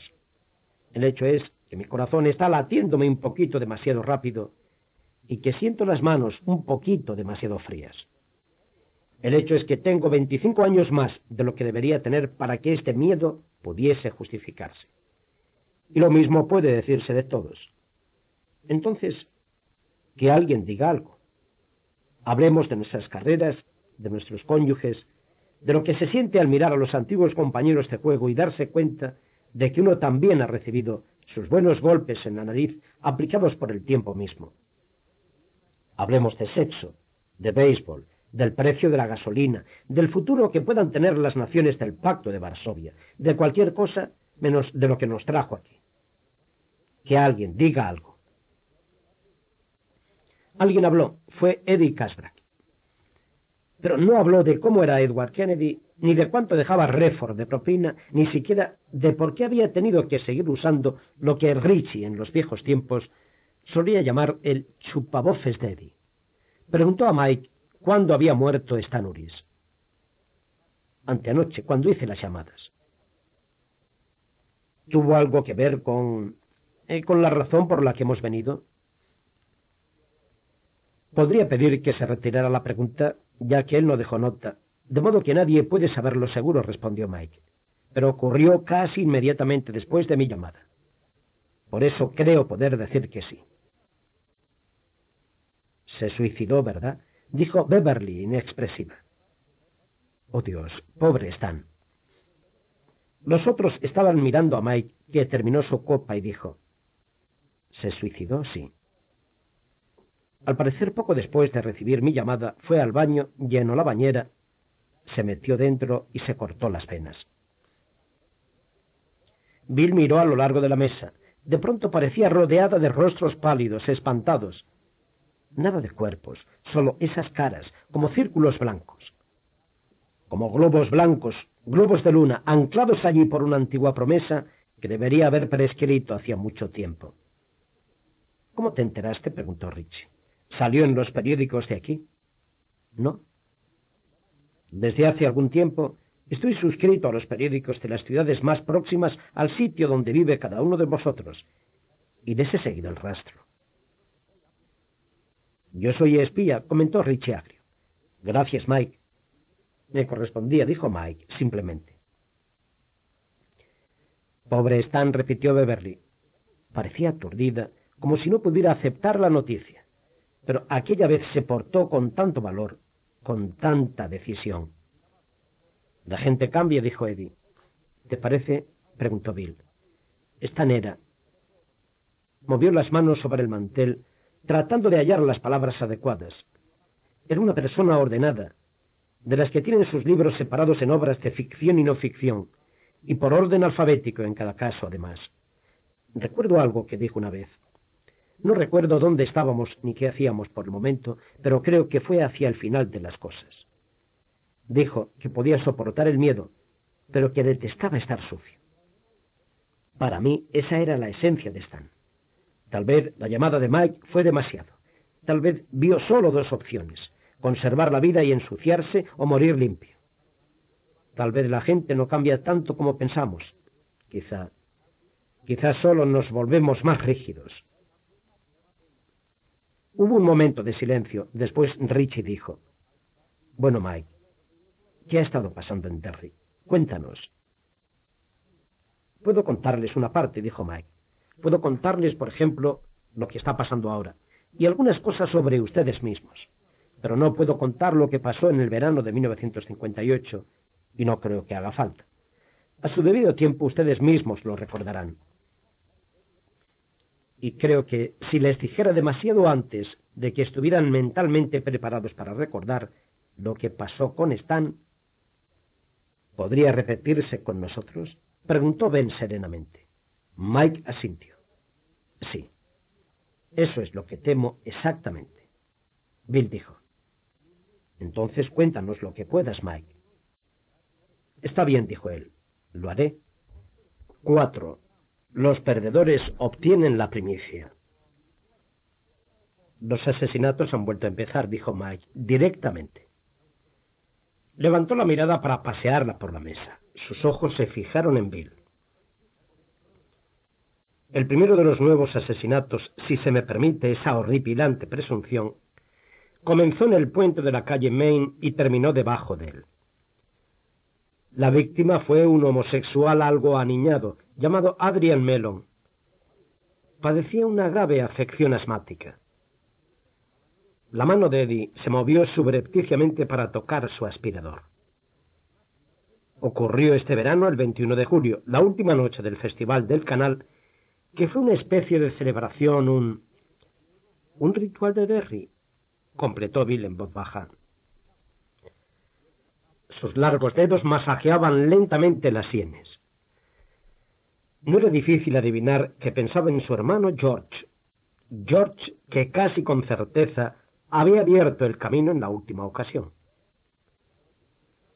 Un acto ritual, sí, reconoció Mike en voz baja.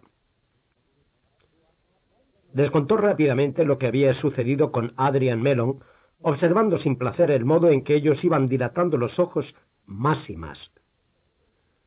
Les habló de lo que había informado el News y de lo que no había dicho, incluyendo los testimonios de Don Haggerty y Christopher Unwin, sobre cierto payaso que había estado bajo el puente, como el duende en la vieja fábula un payaso que parecía un cruce entre Ronald MacDonald y Bozo, según Haggerty.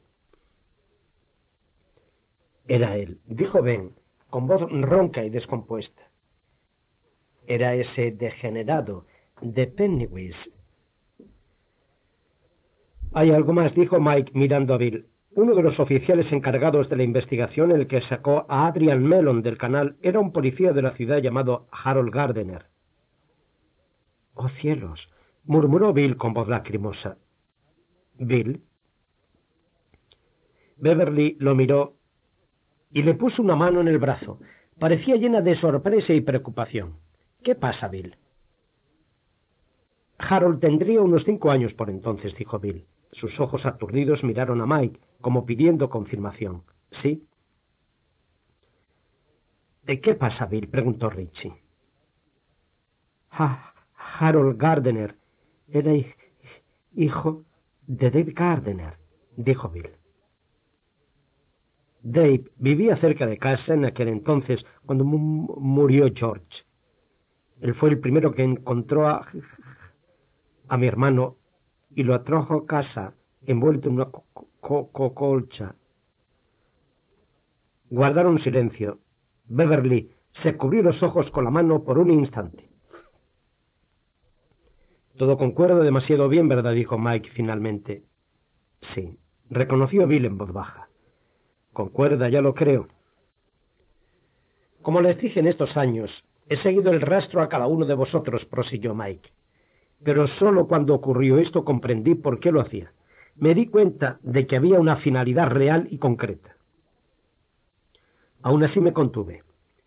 Quería ver cómo se desarrollaban las cosas. No sé si os dais cuenta, pero necesitaba estar completamente seguro antes de perturbar vuestra vida. Y no seguro en un 90%, ni siquiera en un 95%. No bastaba sino el 100%. En diciembre del año pasado, un niño de ocho años llamado Steven Johnson apareció muerto en el Memorial Park. Al igual que Adrian Mellon, había sido horriblemente mutilado inmediatamente antes o inmediatamente después de su muerte, pero pudo haber muerto de puro miedo. ¿Violado? preguntó Eddie. No, solo mutilado. ¿Cuántos en total? preguntó Eddie, aunque no parecía tener ganas de saberlo. Muchos, advirtió Mike. ¿Cuántos? repitió Bill. Nueve, hasta ahora. No puede ser, gritó Beverly. Habría salido en los periódicos, en los informativos de televisión, cuando ese policía loco mató a tantas mujeres en Castle Rock, Maine, y todos esos niños que asesinaron en Atlanta. Sí, eso, dijo Mike. He pensado mucho en eso. En realidad es lo más parecido a lo que está pasando aquí, y Beth tiene razón. Ese episodio fue noticia en todo el país. En algunos aspectos, la comparación con lo de Atlanta es lo que más me asusta de todo esto. El asesinato de nueve niños. Deberíamos tener aquí corresponsales de televisión, parapsicólogos falsos, periodistas de los principales diarios. Todo el circo informativo en resumen. Y no es así, dijo Bill. No, no es así. El dominical Telegram de Portland publicó un artículo. Después de los dos últimos casos, salió otro en el Globe de Boston. Y un programa de televisión que se grababa allí, llamado Buen Día, lo mencionó en un bloque dedicado a asesinatos nunca resueltos, pero solo al pasar. Ciertamente el experto que mencionó los casos de Terry no parecía saber que hubiera existido una serie similar en 1958, ni otra en 1929. Hay algunos motivos ostensibles, por supuesto, Atlanta, Nueva York, Chicago, Detroit, son ciudades de grandes medios y cuando en las ciudades de grandes medios ocurre algo, causa impacto. En Derry no hay una sola emisora de radio ni de televisión, a menos que se cuente la pequeña FM que llevan los departamentos de idiomas de la escuela secundaria. Tratándose de medios de difusión, Bangor ha copado este mercado.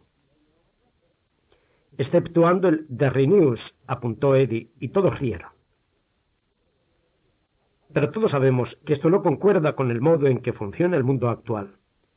En algún momento la historia debería haber cobrado difusión nacional, pero no fue así. Y creo que el motivo es este simplemente. Eso no quiere. Eso, musitó Bill casi para sus adentros. Eso, concordó Mike. Sí, debemos dar un nombre a eso. Bien puede ser el que solíamos darle empezado a pensar que eso, sea lo que fuere, está aquí desde hace tanto tiempo que se ha convertido en parte de Derry. Tanto como la torre depósito, el canal, el parque Basi o la biblioteca. Solo que eso no es un detalle de la geografía exterior, comprendéis. Tal vez lo fue en otros tiempos, pero ahora está ahora está dentro. De algún modo, eso se ha metido dentro. Es el único modo en que llego a comprender todas las cosas terribles que han ocurrido aquí, tanto las nominalmente explicables como las que no tienen explicación alguna. En 1930 hubo un incendio en un club de negros llamado el Black Spot. Un año antes, un grupo de delincuentes no muy brillantes fue eliminado a tiros en la calle del canal en plena tarde. La banda Bradley, dijo Bill. Los apresó el FBI, ¿no? Eso es lo que se dice oficialmente, pero no la verdad. Por lo que he podido averiguar, y daría cualquier cosa por creer que no fue así, porque amo esta ciudad, la banda Bradley, sus siete miembros, murieron a manos de los buenos ciudadanos de Derry. Algún día lo contaré. Existió también la explosión de la fundición Kitchener. Durante una búsqueda de huevos de Pascua en 1906. Hubo una horrible serie de mutilaciones a animales ese mismo año, pero el que finalmente detuvieron a Andrew Rulen, el tío abuelo de quien ahora maneja las granjas Ruling. Al parecer lo mataron a porrazos los tres agentes que debían detenerle. Ninguno de los agentes fue sometido a juicio. Mike Hanlon sacó una pequeña libreta de un bolsillo interior y siguió hablando mientras la hojeaba sin levantar la mirada. En 1877 hubo cuatro linchamientos dentro de los límites municipales. Uno de los ahorcados fue el predicador laico de la iglesia metodista, quien al parecer ahogó a sus cuatro hijos en la bañera como si fueran gatitos y después mató a su mujer de un tiro en la cabeza. Le puso el revólver en la mano para que pareciera suicidio, pero no engañó a nadie. Un año antes, encontraron a cuatro hacheros en una cabaña, a las orillas del Kenduskik, literalmente hechos pedazos. En viejos diarios se registran desapariciones de niños, de familias enteras, pero no figuran en ningún documento público. Y hay más y más, pero con eso pueden hacerse una idea. Me hago una idea, sí, dijo Ben. Aquí pasa algo, pero debe quedar en privado. Mike cerró la libreta, volvió a guardarla y los miró con seriedad. Si yo fuera agente de seguros en vez de bibliotecario, tal vez podría hacerles un gráfico.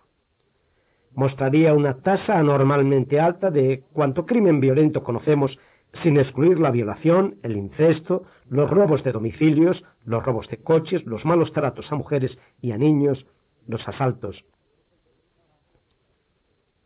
En Texas hay una ciudad de medianas dimensiones donde la tasa de crímenes violentos está muy por debajo de lo que cabría esperar en una población de ese tamaño y de composición radical mixta. Se ha atribuido la extraordinaria placidez de la gente que la habita a un elemento del agua, una especie de sedante natural. Aquí ocurre exactamente lo contrario.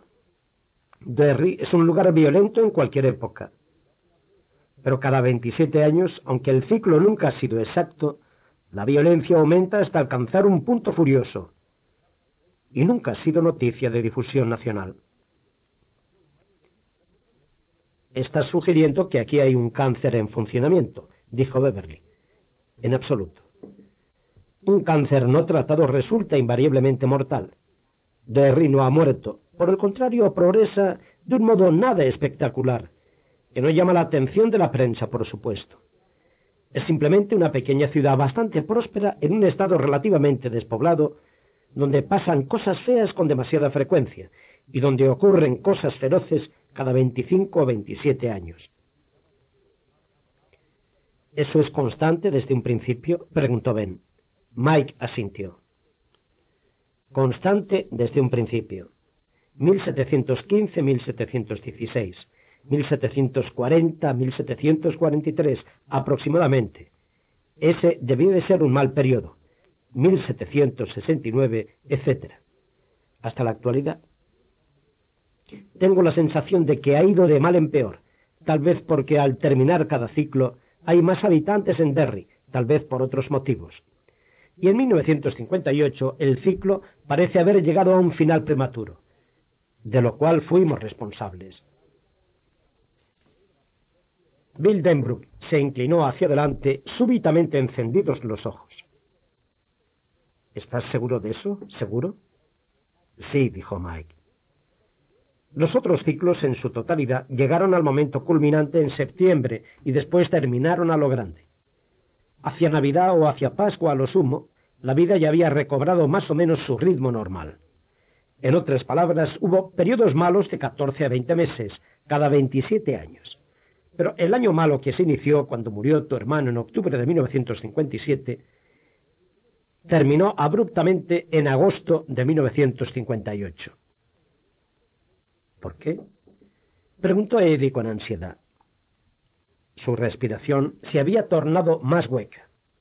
Bill recordó ese silbido agudo al inhalar y comprendió que pronto estaría prendido al viejo chupavoces.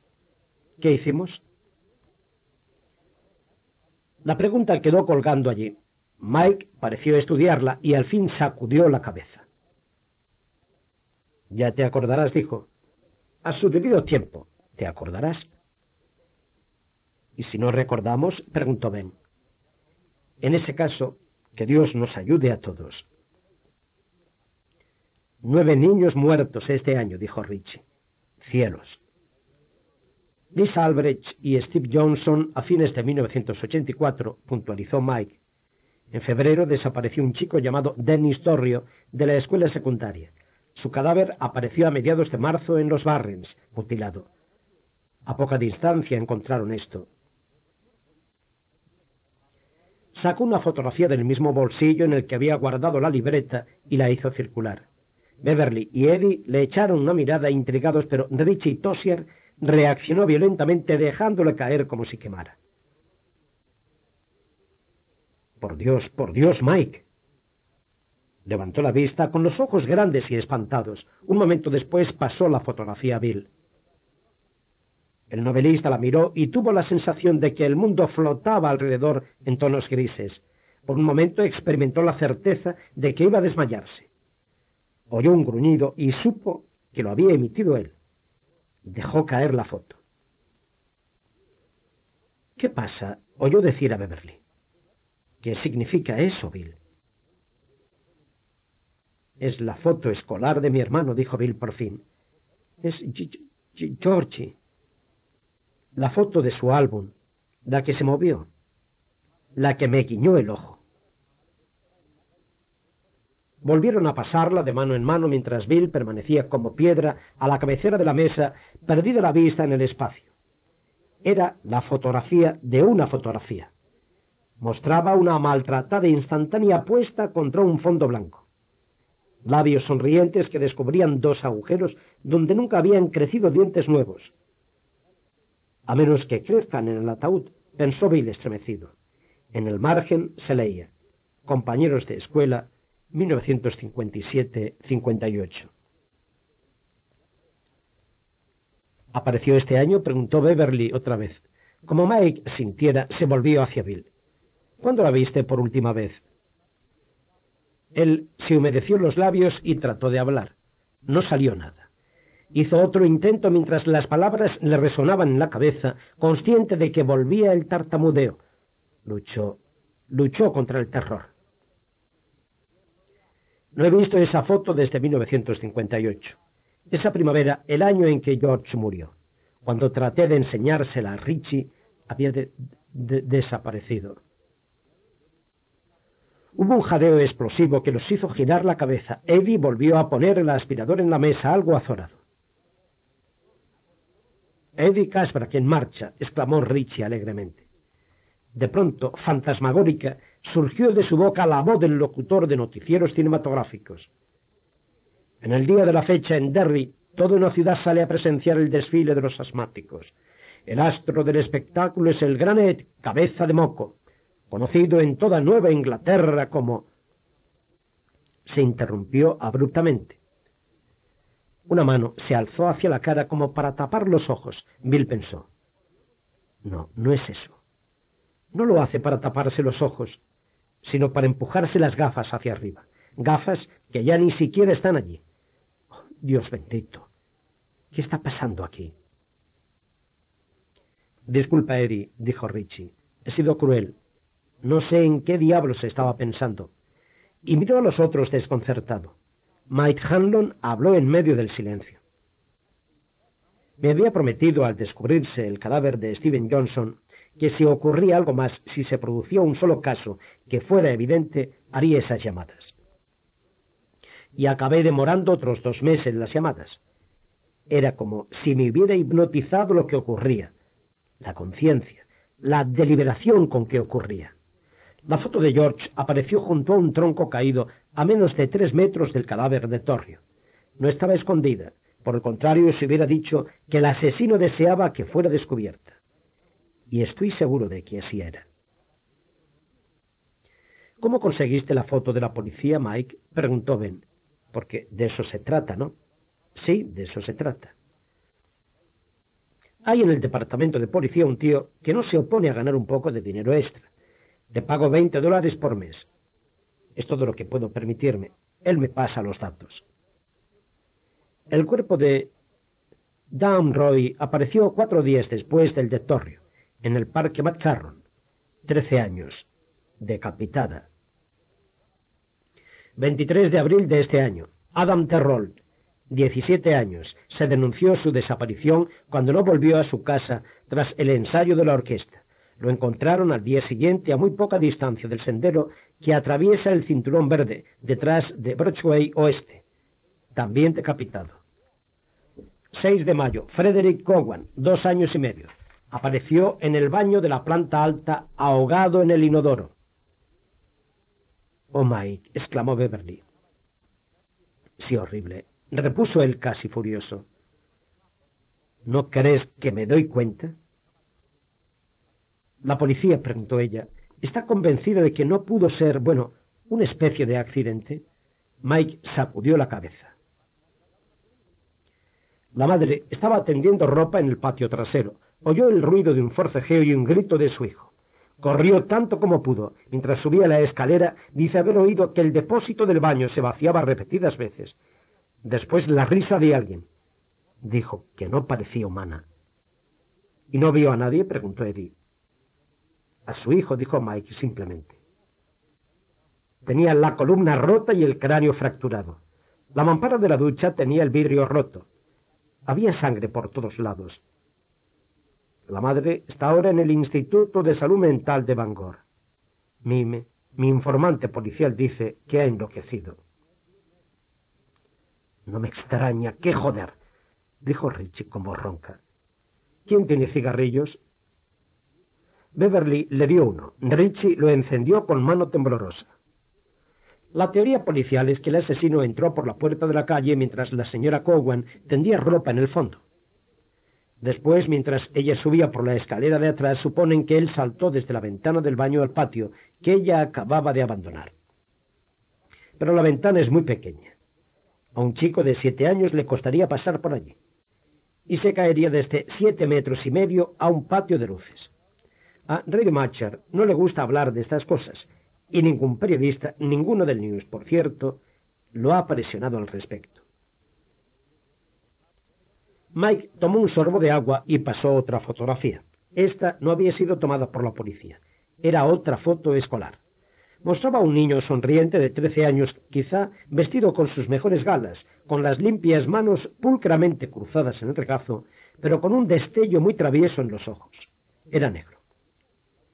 Jeffrey Holly, dijo Mike, el 13 de mayo, una semana después de que asesinaran al niño Cowan. Vientre desgarrado. Lo encontraron en el Parque Basi, junto al canal. Nueve días después, el 22 de mayo, un niño de quinto curso llamado John Theory apareció muerto en la calle Nable. Eddie emitió un alarido agudo y tembloroso. Buscó a tientas su aspirador y lo hizo caer de la mesa. El artefacto rodó hasta Bill, que lo recogió. La cara de Eddie había tomado un color amarillo enfermizo. El aliento le silbaba fríamente en la garganta. Denle algo de beber, bramó. Que alguien le consiga. Pero Eddie movió la cabeza.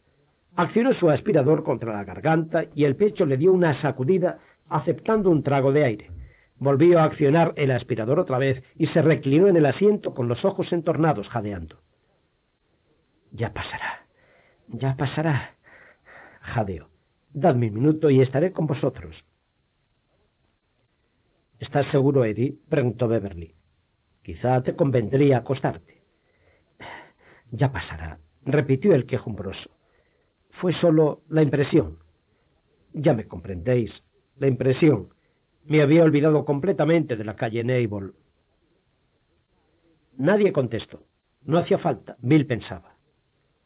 Uno cree haber llegado al límite de su capacidad y entonces Mike saca a relucir otro nombre y otro, como un brujo negro con el sombrero lleno de trucos malignos, y uno cae otra vez de culo era demasiado para que pudieran enfrentarlo todo de una vez. Ese relato de inexplicable violencia, dirigida directamente de algún modo a las seis personas allí reunidas. Al menos eso sugería la foto de George. A John Fury le faltaban ambas piernas, prosiguió Mike suavemente, pero el forense dice que se las arrancaron después de morir. Le falló el corazón. Parece haber muerto de miedo literalmente. Lo encontró el cartero que vio asomar una mano por debajo del porche. Fue en el número 29, ¿no? preguntó Richie. Bill le echó una mirada rápida que Richie devolvió con una leve señal afirmativa antes de volverse otra vez hacia Mike.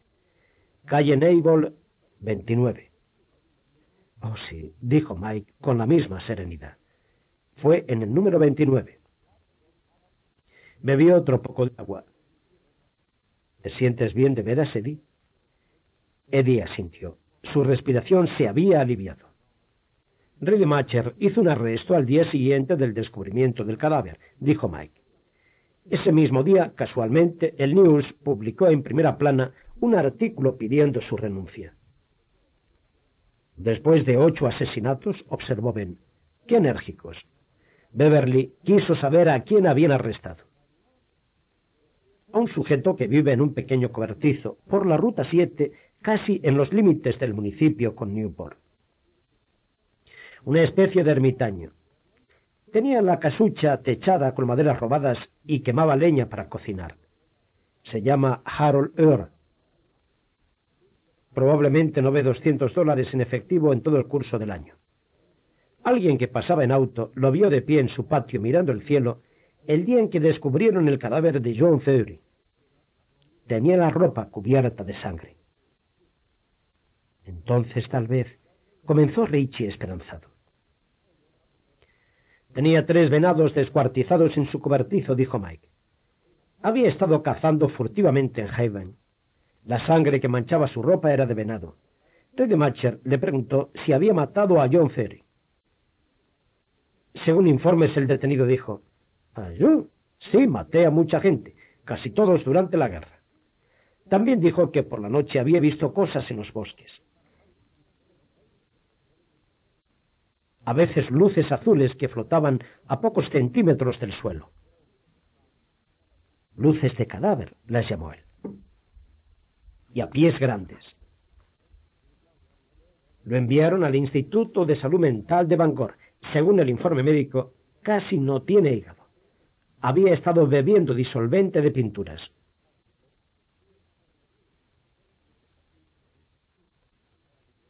Oh, por Dios, susurró Beverly y es propenso a las alucinaciones. Se aferran a él. Hasta hace tres días, Rey de Macher aún seguía con su idea de que Er era el sospechoso principal. Mandó que ocho tipos fueran a excavar alrededor del cobertizo en busca de cabezas sueltas, pantallas de lámpara hechas con piel humana, o sabe Dios qué. Mike hizo una pausa, bajó la cabeza y luego prosiguió con voz algo más ronca. Yo había estado esperando, pero cuando me enteré de este último, los llamé a todos. Ojalá lo hubiera hecho antes. Veamos, dijo Ben abruptamente. La víctima fue otro niño de quinto curso, compañero del niño Ferry.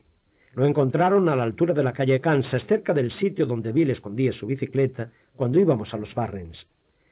Se llamaba Jerry Bellut. Estaba destrozado. Lo lo que quedaba de él apareció al pie de un muro de contención que levantaron a lo largo de la calle Kansas en casi toda su extensión hace unos veinte años, para detener la erosión del suelo. La policía fotografió la sección de la pared en donde hallaron a Bellwood menos de media hora después de retirar el cadáver. Aquí está la foto. La entregó a Rich Dossier, que la pasó a Beverly después de echarle un vistazo. Ella la miró por un instante, hizo una mueca de espanto y la entregó a Eddie, quien la contempló por largo rato, absorto, antes de cederla a Ben. Ben la pasó a Bill tras una mirada muy rápida. Unas letras de imprenta trazaban un camino inestable a lo largo del muro de cemento, decían. Volver a casa, volver a casa, volver a casa. Bill miró a Mike con gesto sombrío. Hasta ese momento se había sentido desconcertado y con miedo. Ahora experimentaba las primeras sacudidas del enfado. se alegró de eso. No era muy bonito sentirse enfadado, pero mejor que el espanto, mejor que el miserable miedo. ¿Eso está escrito con lo que yo pienso? Sí, dijo Mike. Sangre de Jerry Bellwood. 5. Richie recibe un abucheo. Mike había recogido sus fotografías. Tenía la impresión de que Bill podía pedirle la de George, pero él no lo hizo. Entonces las guardó en el bolsillo interior de su chaqueta y cuando todas estuvieron fuera de la vista, el grupo, él incluido, experimentó una especie de alivio. Nueve niños, estaba diciendo Beverly con suavidad. No lo puedo creer. Es decir, lo creo, pero no puedo creerlo. Nueve niños y nada, absolutamente nada. No exactamente, aclaró Mike. La gente está furiosa y tiene miedo, al menos eso parece. En realidad es imposible saber quiénes sienten eso y quiénes fingen. ¿Qué fingen? ¿Recuerdas, Beverly, que cuando éramos niños un hombre dobló su periódico y entró en su casa mientras tú le pedías ayuda a gritos? Por un momento algo pareció saltar a los ojos de la mujer. Se la vio aterrorizada y consciente, después solo desconcertada. No. ¿Cuándo ocurrió eso, Mike? No importa. Ya lo recordarás cuando llegue el momento. Por ahora solo puedo decir que en Derry todo parece estar como debería. Frente a tan horrenda cadena de asesinatos, la gente hace todo lo que uno espera de un pueblo y muchas de esas cosas son las mismas que se hicieron mientras desaparecían niños o se encontraban sus cadáveres en 1958. La Comisión de Seguridad para los Niños ha vuelto a reunirse, solo que esta vez lo hace en la escuela primaria municipal y no en la secundaria. Hay 16 detectives de la oficina de la Fiscalía Estatal en la ciudad y también un contingente de agentes del FBI. No sé cuántos son y no creo que Macher lo sepa, aunque habla mucho. Se ha vuelto a imponer el toque de queda. Así el toque de queda. Ben se frotaba lenta y deliberadamente el costado del cuello. Eso sirvió de muchísimo en 1958, por lo que recuerdo. Y hay grupos de madres acompañantes para que todos los escolares, desde el jardín de infancia hasta el octavo grado, vuelvan a su casa bien vigilados. El News ha recibido más de 2.000 cartas solo en las últimas tres semanas exigiendo una solución. Y como cabía esperar, ha vuelto a iniciarse la emigración.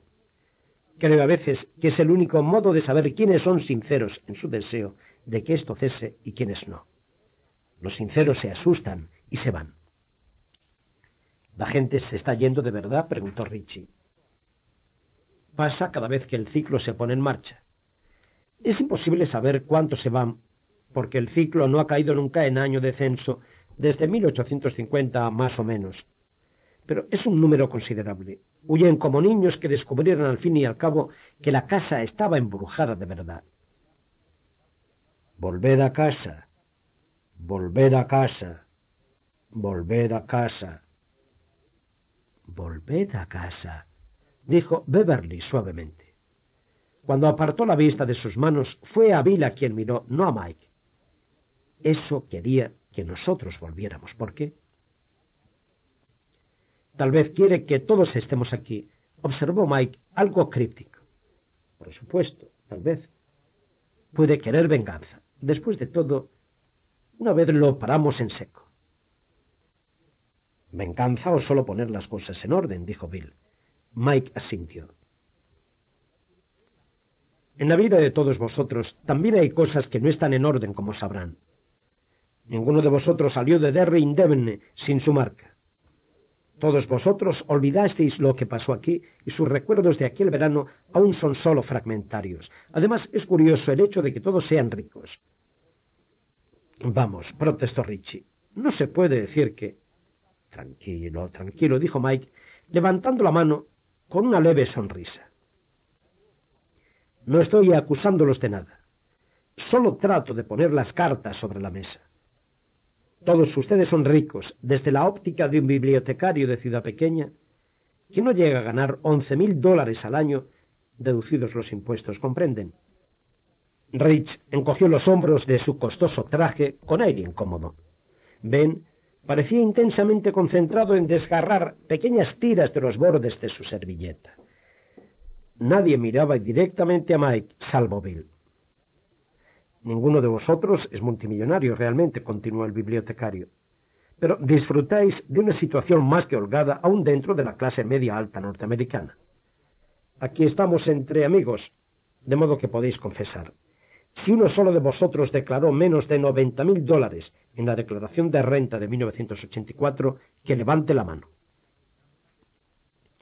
Todos se miraron entre sí casi furtivamente, azorados como parecen sentirse siempre los norteamericanos por la desnuda realidad de su propio éxito, como si el dinero fuera huevos duros y la solvencia, los peros que sobrevienen inevitablemente a una ración excesiva de ellos.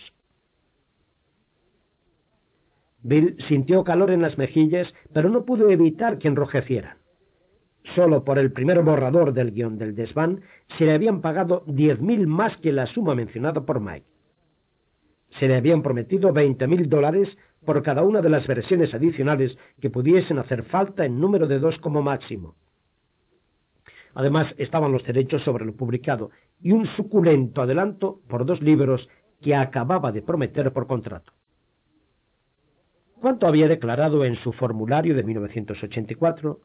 Algo más de ochocientos mil dólares, ¿verdad? Una suma que llegaba a parecer casi monstruosa junto a las ganancias que Mike había declarado. Apenas once mil anuales. Con que eso te pagan por mantener el faro encendido, Mike, viejo amigo, pensó Bill. Por Dios, en algún momento habrías debido pedir aumento. Mike dijo, Mildenbrook, novelista de éxito en una sociedad donde los novelistas son pocos y menos aún los que pueden vivir de la profesión. Beverly Rogan, diseñadora de modas, actividad que cuenta con más interesados, pero con menos elegidos aún. Y ella es, de hecho, la más solicitada en toda la zona media del país, en la actualidad. Oh, no es por mí, dijo Beverly, emitiendo una risita nerviosa. Encendió otro cigarrillo con la corilla humeante del anterior. Es portón. El éxito es de él. Sin él, yo todavía estaría cambiando forros a faldas viejas y levantando ruedas. No tengo el menor sentido empresarial. Y Estatón lo dice.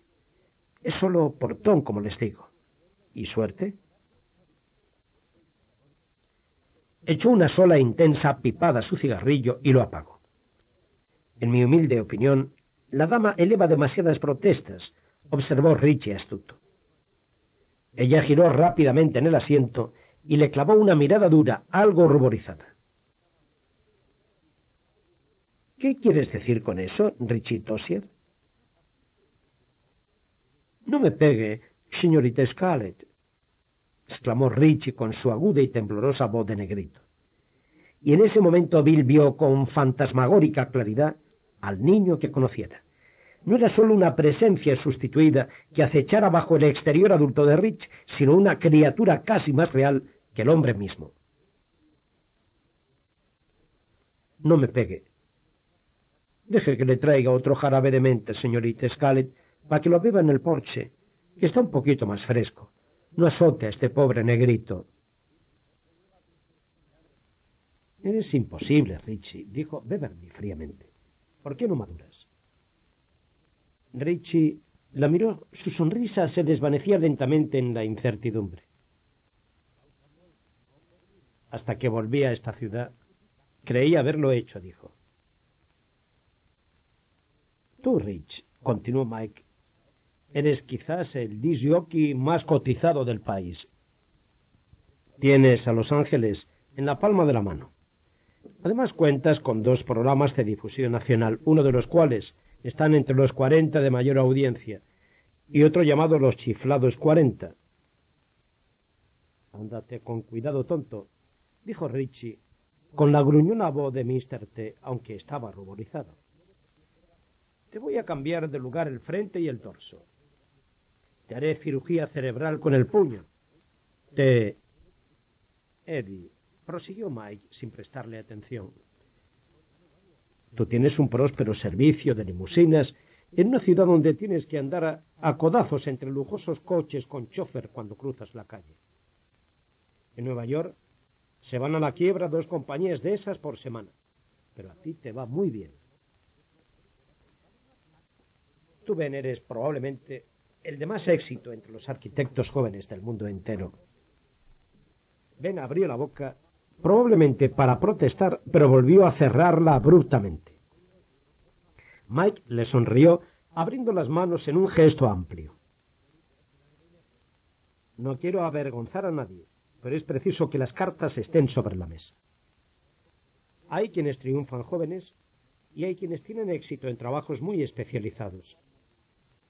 Si no hubiera quienes triunfan con toda probabilidad, creo que todo el mundo renunciaría.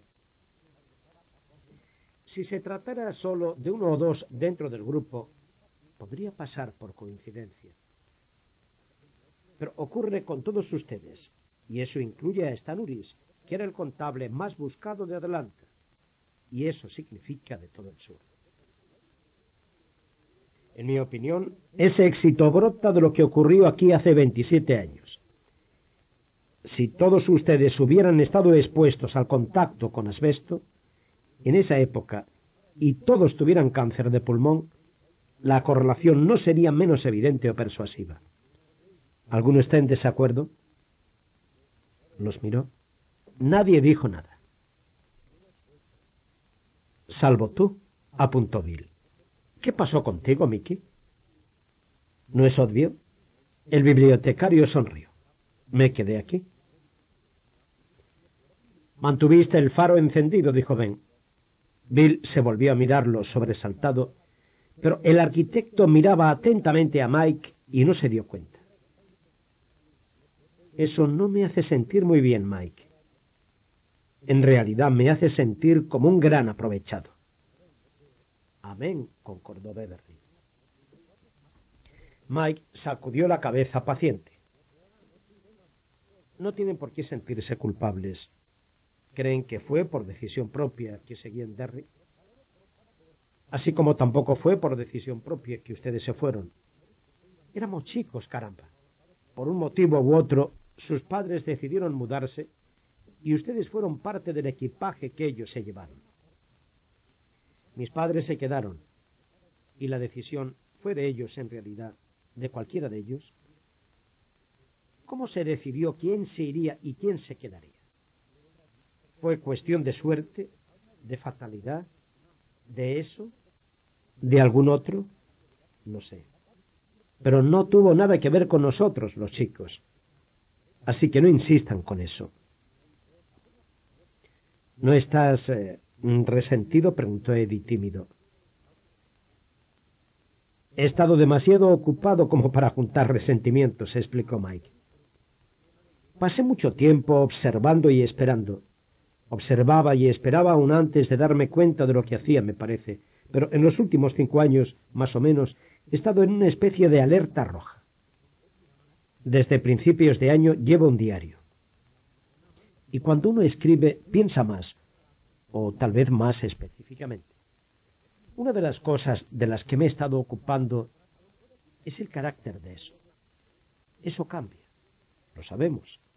Creo que también manipula y deja su marca en la gente, solo por la naturaleza de lo que es, tal como el olor de un zorrino queda en la piel aún después de un largo baño, si ha vaciado su vejiga muy cerca de uno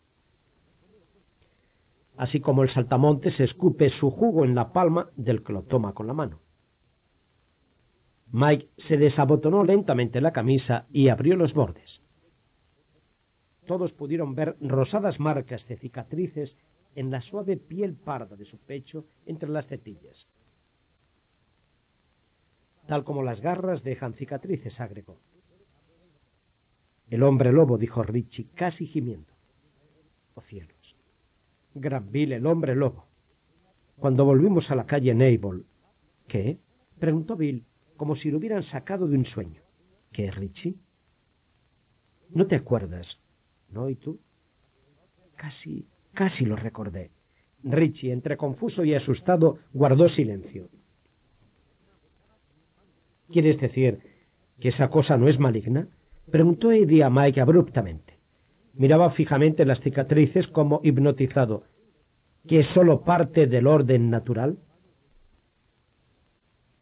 Eso no es parte del orden natural que comprendemos o aceptamos, dijo Mike, mientras volvía a botonarse, y no encuentro motivos para operar sobre cualquier otra base que la que está al alcance de nuestro entendimiento.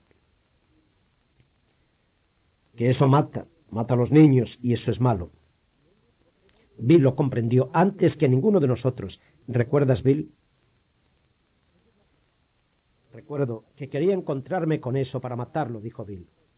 Por primera vez, y desde entonces ocurriría siempre, oyó que el pronombre adquiría rango de nombre propio en su propia voz.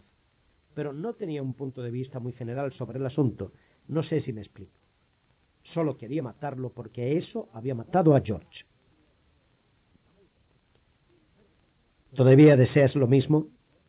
Bill lo pensó cuidadosamente mirándose las manos abiertas sobre la mesa.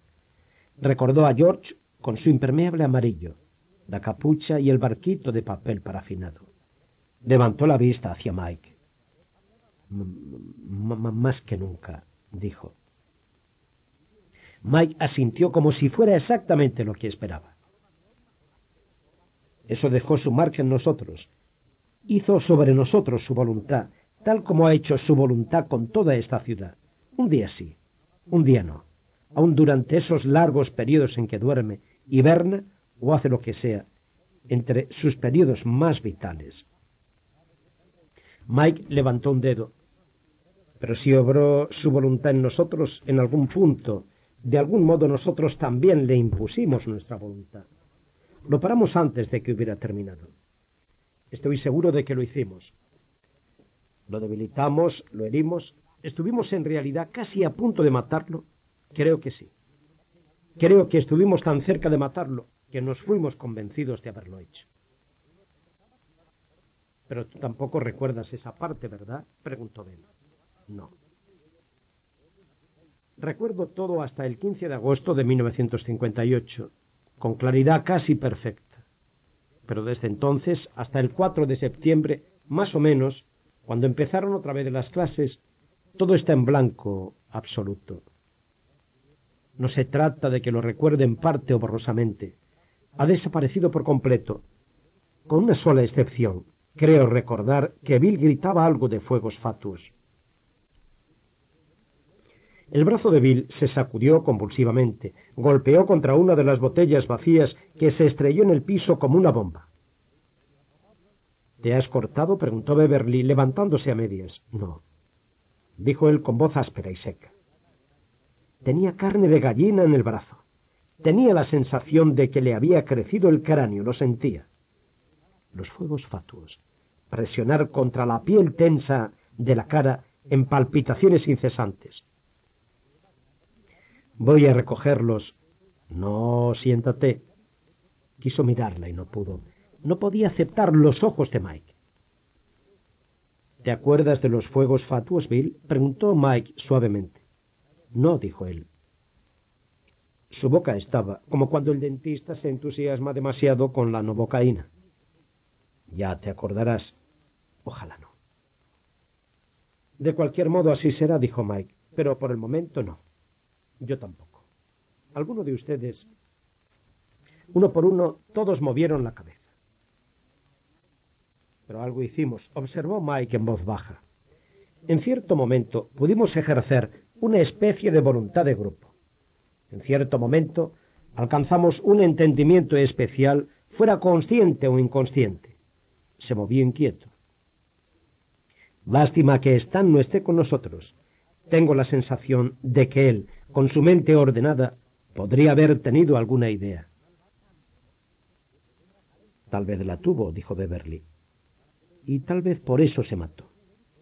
Por comprender que si existía algo de magia, no funcionaría entre adultos. Yo creo que puede funcionar, corrigió Mike. Porque hay otra cosa que los seis tenemos en común. No sé si alguno de vosotros se ha dado cuenta. A Bill le tocó entonces abrir la boca y volver a cerrarla. Anda, le instó el bibliotecario. Tú sabes de qué se trata. Te lo leo en la cara. No estoy muy seguro de saberlo, replicó Bill. Pero creo que ninguno de nosotros tiene hijos. Eh, eh, ¿E-, ¿Es eso? Hubo un momento de asombrado silencio. Sí, dijo Mike, eso es. Por todos los santos del cielo, exclamó Eddie indignado. ¿Qué tiene que ver eso con el precio de las habas en Perú? ¿De dónde sacaste la idea de que todo el mundo tiene forzosamente que tener hijos? Eso es una locura. ¿Tenéis hijos tú y tu mujer? preguntó Mike. Si has estado siguiéndonos el rastro, como dices, sabes muy bien que no tenemos. Pero insisto en que eso no significa nada. ¿Habéis tratado de tenerlos? No usamos anticonceptivos si a eso te refieres. Eddie hablaba con una dignidad extrañamente conmovedora, pero tenía las mejillas arrebatadas. Sucede que mi esposa tiene algunos, al diablo. Tiene un montón de kilos de más. Consultamos con un médico y él nos dijo que mi esposa bien podría no tener hijos jamás si no bajaba de peso. ¿Somos criminales por eso? Tómatelo con calma, Edge, lo tranquilizó Richie, inclinándose hacia él. No me llames Edge y no se te ocurra pellizcarme las mejillas, exclamó él girando hacia Richie. Sabes que me revienta. Siempre me revento. Richie retrocedió parpadeando. ¿Beverly? preguntó Mike. ¿Tú y Tom? No tenemos hijos, dijo, y tampoco usamos anticonceptivos. Tom quiere tener chicos y yo también, por supuesto, agregó, apresurada, recorriendo los presentes con una mirada. Bill se dijo que tenía los ojos demasiado brillantes, casi como los de una actriz que estuviera ofreciendo una buena representación. Es que aún no han venido. ¿Os hicisteis exámenes? preguntó Ben. Oh sí, por supuesto, respondió ella con una risa ligera, casi temblorosa. En uno de esos arrebatos de esclarecimiento que a veces experimentan quienes han sido dotados de curiosidad y penetración psicológica, Bill comprendió de pronto muchas cosas sobre Beverly y su marido, Tom, alias el hombre más grande del mundo. Beverly se había sometido a los exámenes de fertilidad, pero lo más probable era que el hombre más grande del mundo se hubiera negado a considerar siquiera por un momento la posibilidad de que algo hubiera fallado en el esperma que se fabricaba en sus bolsas sagradas. ¿Qué hay de ti y tu esposa, Granville? intervino Rich. ¿Lo han intentado? Todos lo miraron con curiosidad porque estaba casado con una mujer a la que todos conocían. Audra no era la mejor actriz ni la mujer más adorada del mundo, pero sí parte de la celebridad que de algún modo había reemplazado al talento como moneda de cambio en la última mitad del siglo XX. Era una desconocida cuyo rostro adorable les era familiar. Beverly, en especial, parecía llena de curiosidad. Lo hemos estado intentando de vez en cuando desde hace seis años, dijo Bill. En los últimos ocho meses no, por la película que estamos filmando. Se llama Boardilla. Sabes, todos los días, de cinco y cuarto a cinco y media de la tarde, tenemos un programita de entretenimientos que se llama Visitando las Estrellas, comentó Richie. La semana pasada se ocuparon de esa famosa película, destacando lo del matrimonio que trabaja unido y todo eso. Mencionaron tu nombre y el de ella. ¿Y puedes creer que no los relacioné contigo?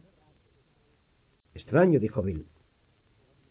El caso es que a Audra le pareció inoportuno quedar embarazada justo antes de pasarse diez semanas en actuaciones fatigosas, considerando que estaría descompuesta por las mañanas. Pero queremos tener hijos, sí, y lo hemos intentado mucho. ¿Se hicieron exámenes de fertilidad? preguntó Ben. Ajá. Hace cuatro años en Nueva York.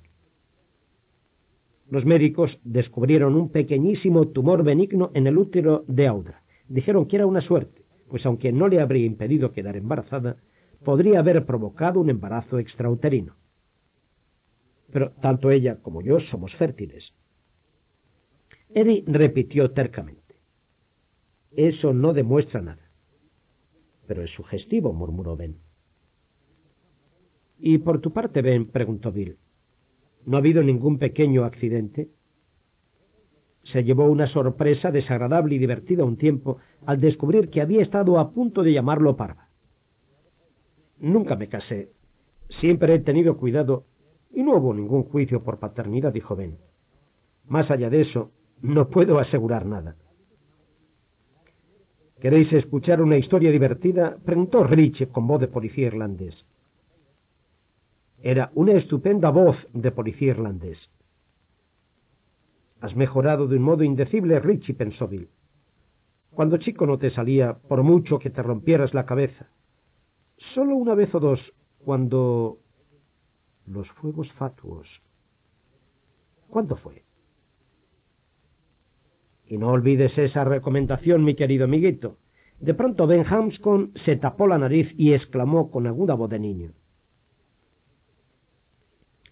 Bip, Richie. Bip, bip, bip, bip, bip, bip, bip.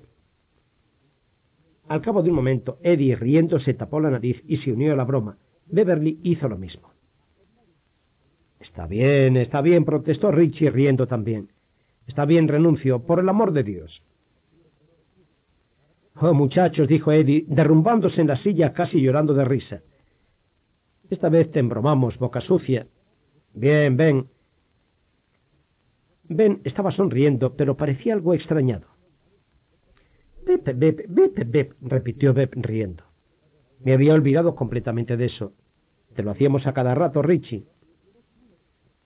Porque vosotros nunca supisteis apreciar el talento. Eso es todo, replicó Richie muy cómodo.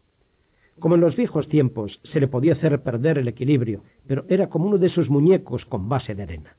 Casi de inmediato volvía a levantarse. Esa fue una de tus pequeñas contribuciones al Club de los Fracasados, ¿verdad, Parva? Sí, eso creo. ¡Qué hombre! exclamó Richie con voz estremecida de admiración. Y comenzó a hacer grandes reverencias sobre la mesa, casi metiendo la nariz en su taza de té cada vez que descendía. ¡Qué hombre, caramba! ¡Qué hombre! Bip, bip, Richie, dijo Ben solemne. De pronto estalló en una franca risa de barítono muy diferente de su vacilante voz de la infancia. Sigue siendo el mismo correcaminos. Bueno, ¿quieren que les cuente eso o no? preguntó Richie. Por mi parte me da igual. Abucheadme hasta cansaros. Yo sé resistir los ataques. Estáis hablando con el hombre que una vez entrevistó a Ozzy Osbourne. Cuenta, dijo Bill. Echó un vistazo a Mike. Se lo veía más feliz o más relajado desde el comienzo del almuerzo.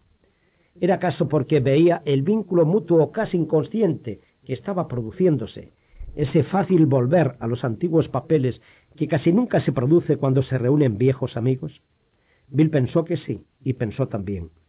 Si existen ciertas condiciones previas para la fe en la magia que posibilita el uso de esa magia, tal vez esas condiciones previas se dispondrán solas inevitablemente. El pensamiento no le resultó muy reconfortante. Le hizo sentir como atado a la nariz de un misil teledirigido. Bip, bip, bip, bip, por cierto. Bueno, estaba diciendo Richie, puedo hacer de esto una historia larga y triste, o la versión para historietas al estilo Lorenzo y Pepita. Pero me ajustaré a un término medio.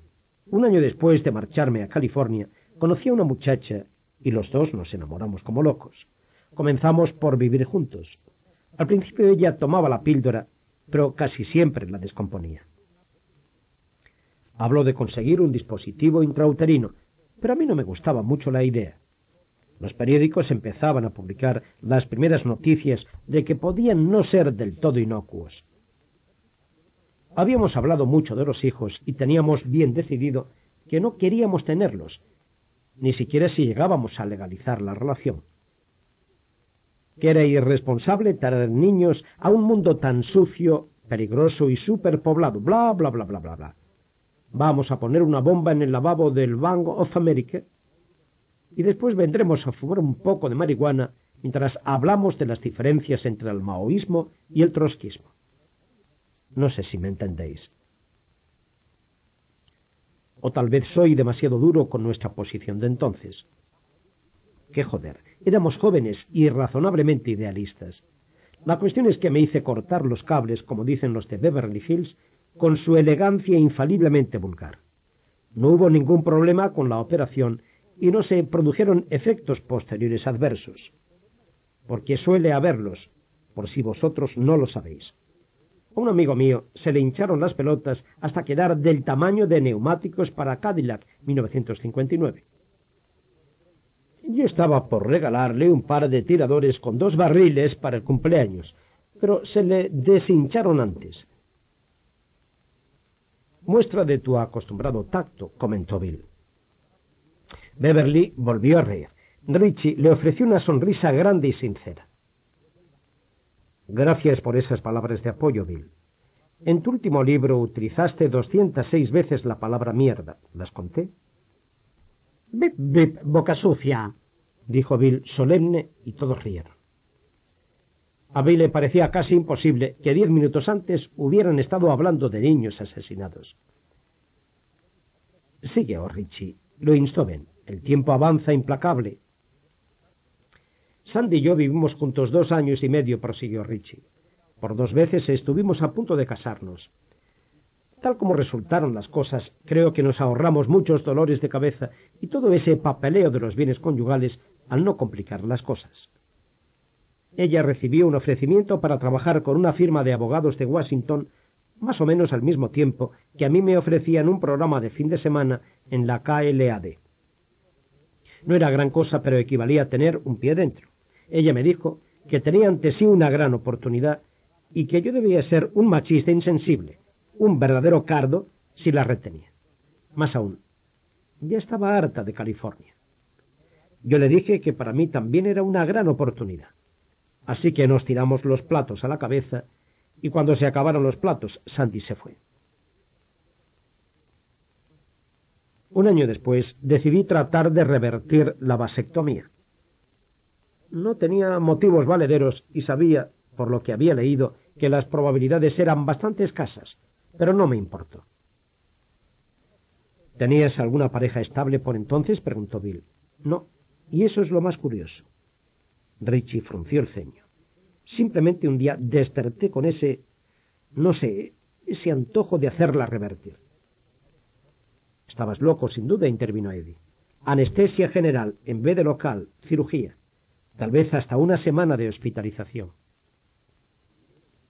Sí, y el médico me dijo todo eso, respondió Richie. Y yo le dije que de cualquier modo quería hacerlo. No sé por qué.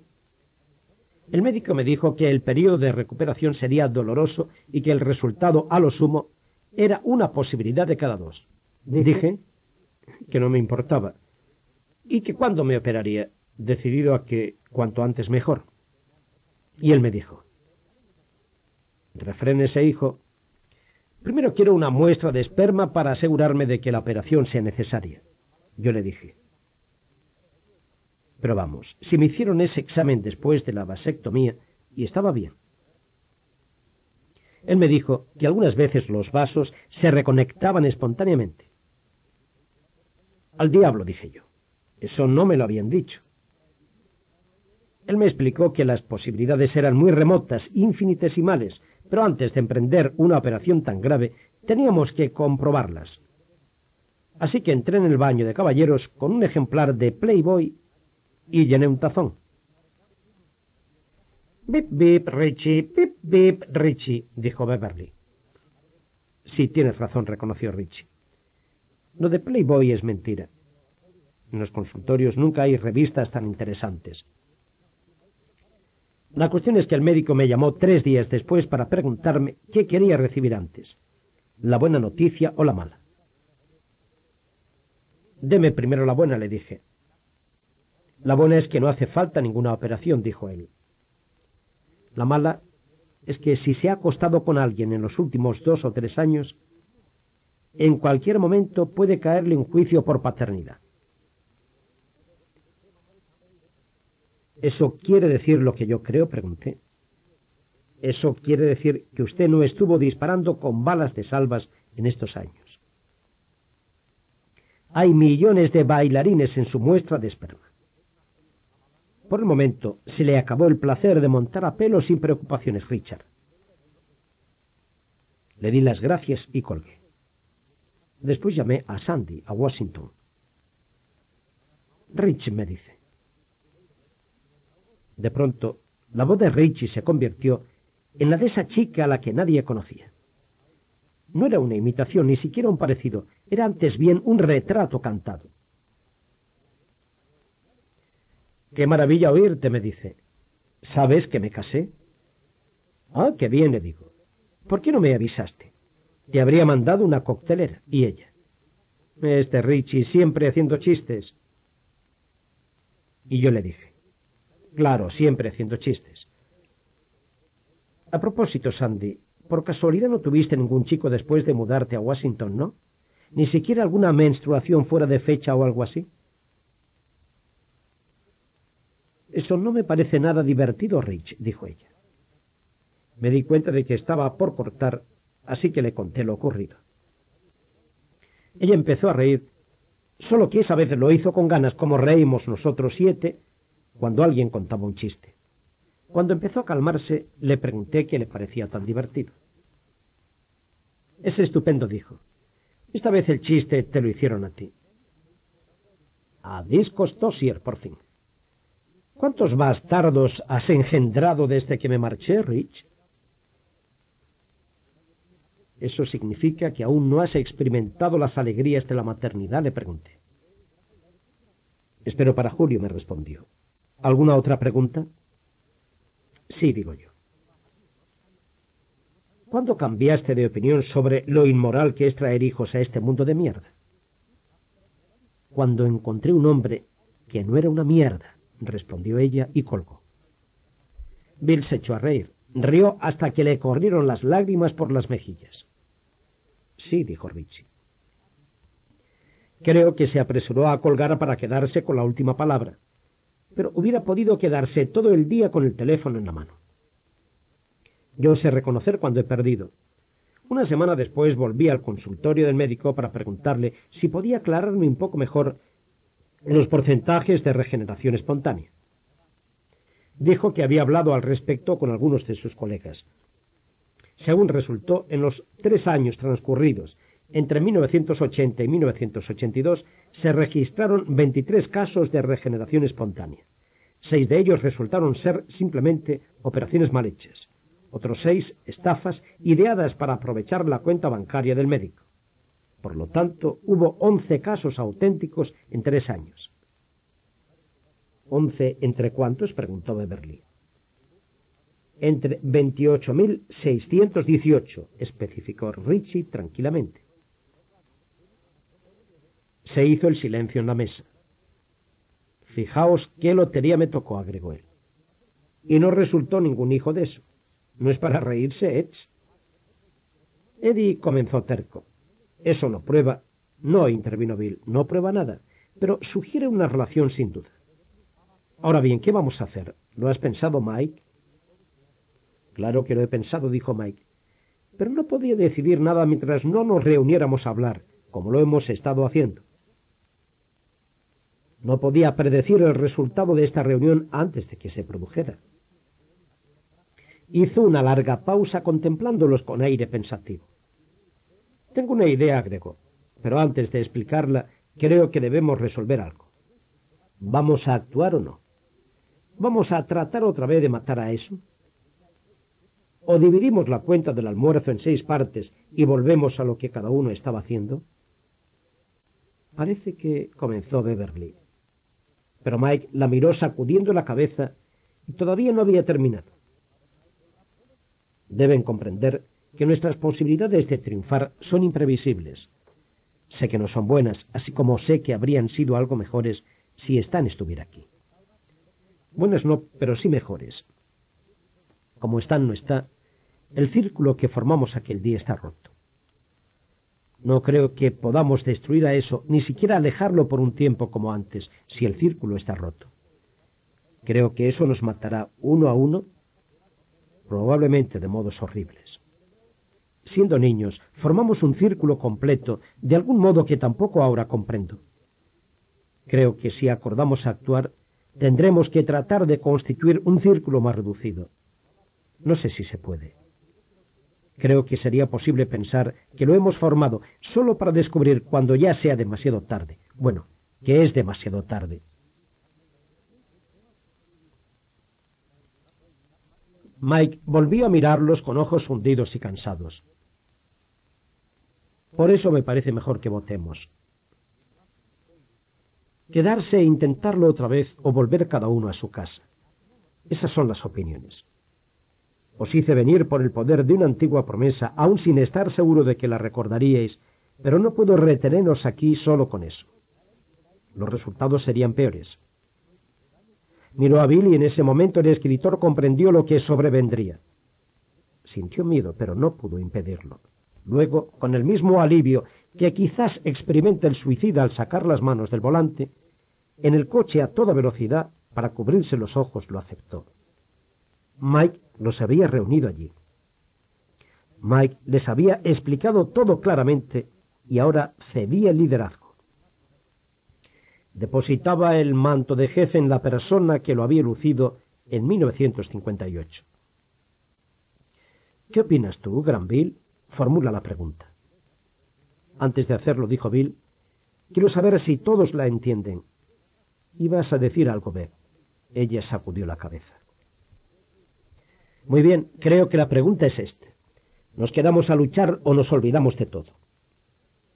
Los que queráis quedaros, levantad la mano.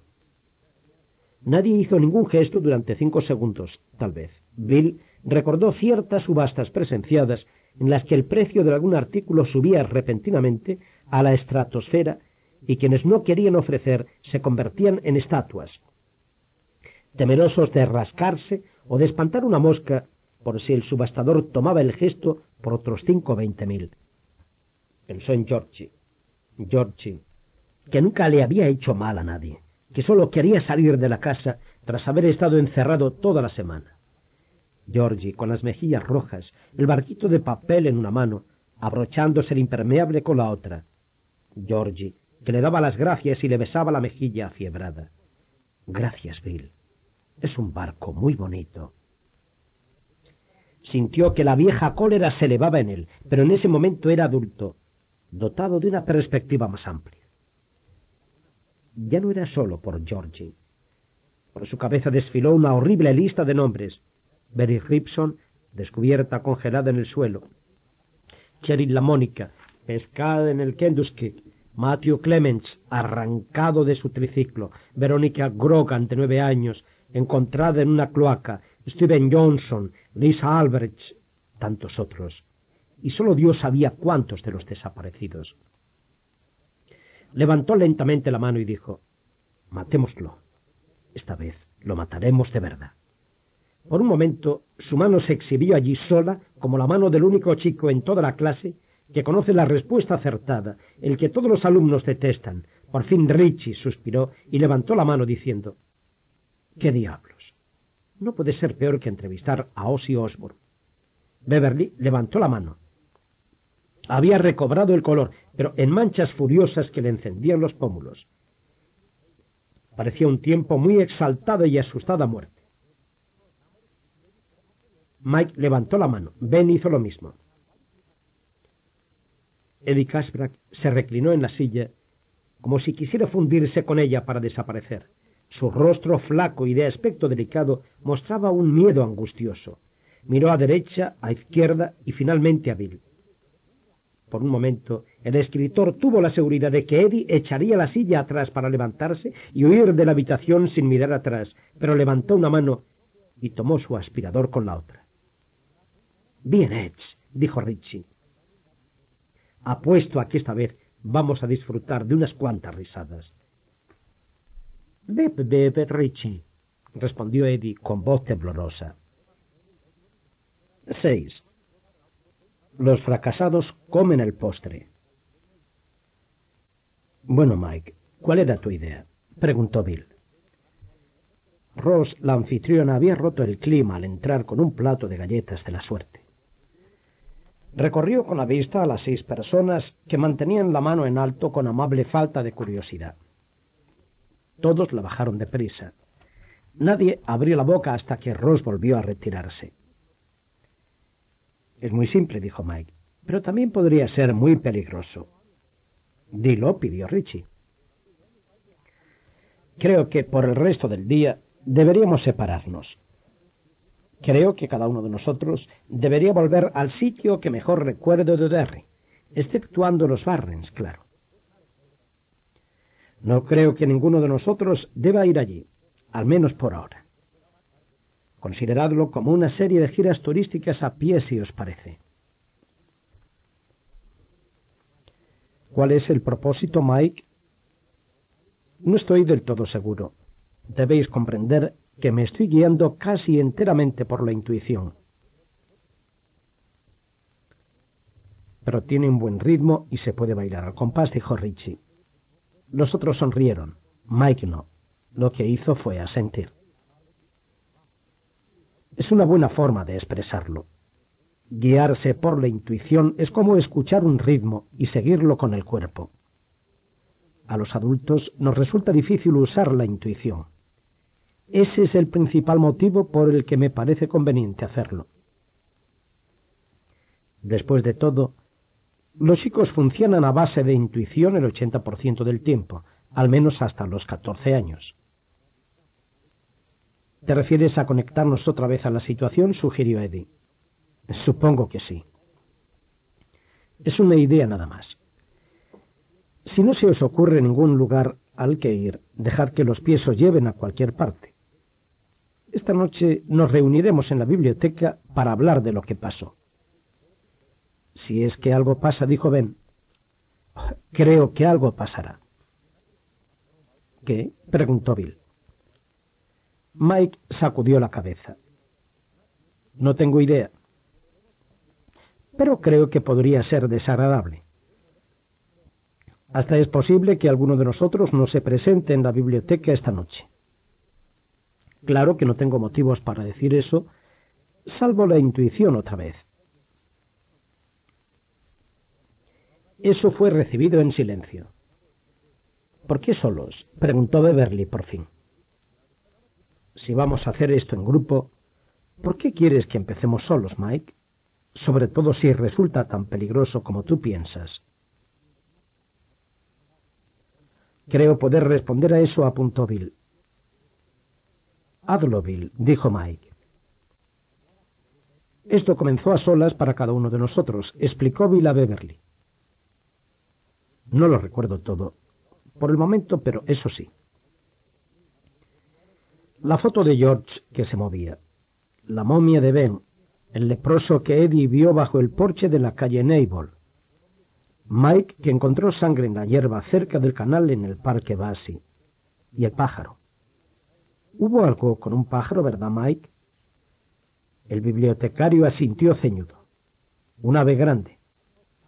Sí, pero no tan amistosa como el de Barrio Sésamo. Richie carcajeó como enloquecido. El James Brown de Derry se suelta uno bueno. Oh cielos, qué bendición. Bep, bep, bep, bep, Richie, dijo Mike. Y Richie cayó. Para ti fue la voz en la tubería y la sangre que salió por el sumidero. Prosiguió Bill dirigiéndose a Beverly. Para Richie. Pero entonces se interrumpió desconcertado. Parezco ser la excepción que prueba la regla, Gran Bill, dijo Richie. La primera vez que entré en contacto con algo extraño ese verano fue en la habitación de George, contigo, cuando fuimos a mirar ese álbum de fotos. La fotografía de la calle Center junto al canal que empezó a moverse, ¿recuerdas? Sí, dijo Bill. Pero ¿estás seguro de que no ocurrió nada antes de eso, Richie? ¿Absolutamente nada? Yo... Algo chisporroteó en los ojos de Richie. Por fin dijo lentamente. Bueno, algo pasó el día en que Henry y sus amigos me persiguieron antes de que terminaran las clases. Escapé por la sección de juguetes de Frises. Subí por el centro municipal y me senté en un banco del parque por un rato. Y allí creí ver, pero fue solo un sueño.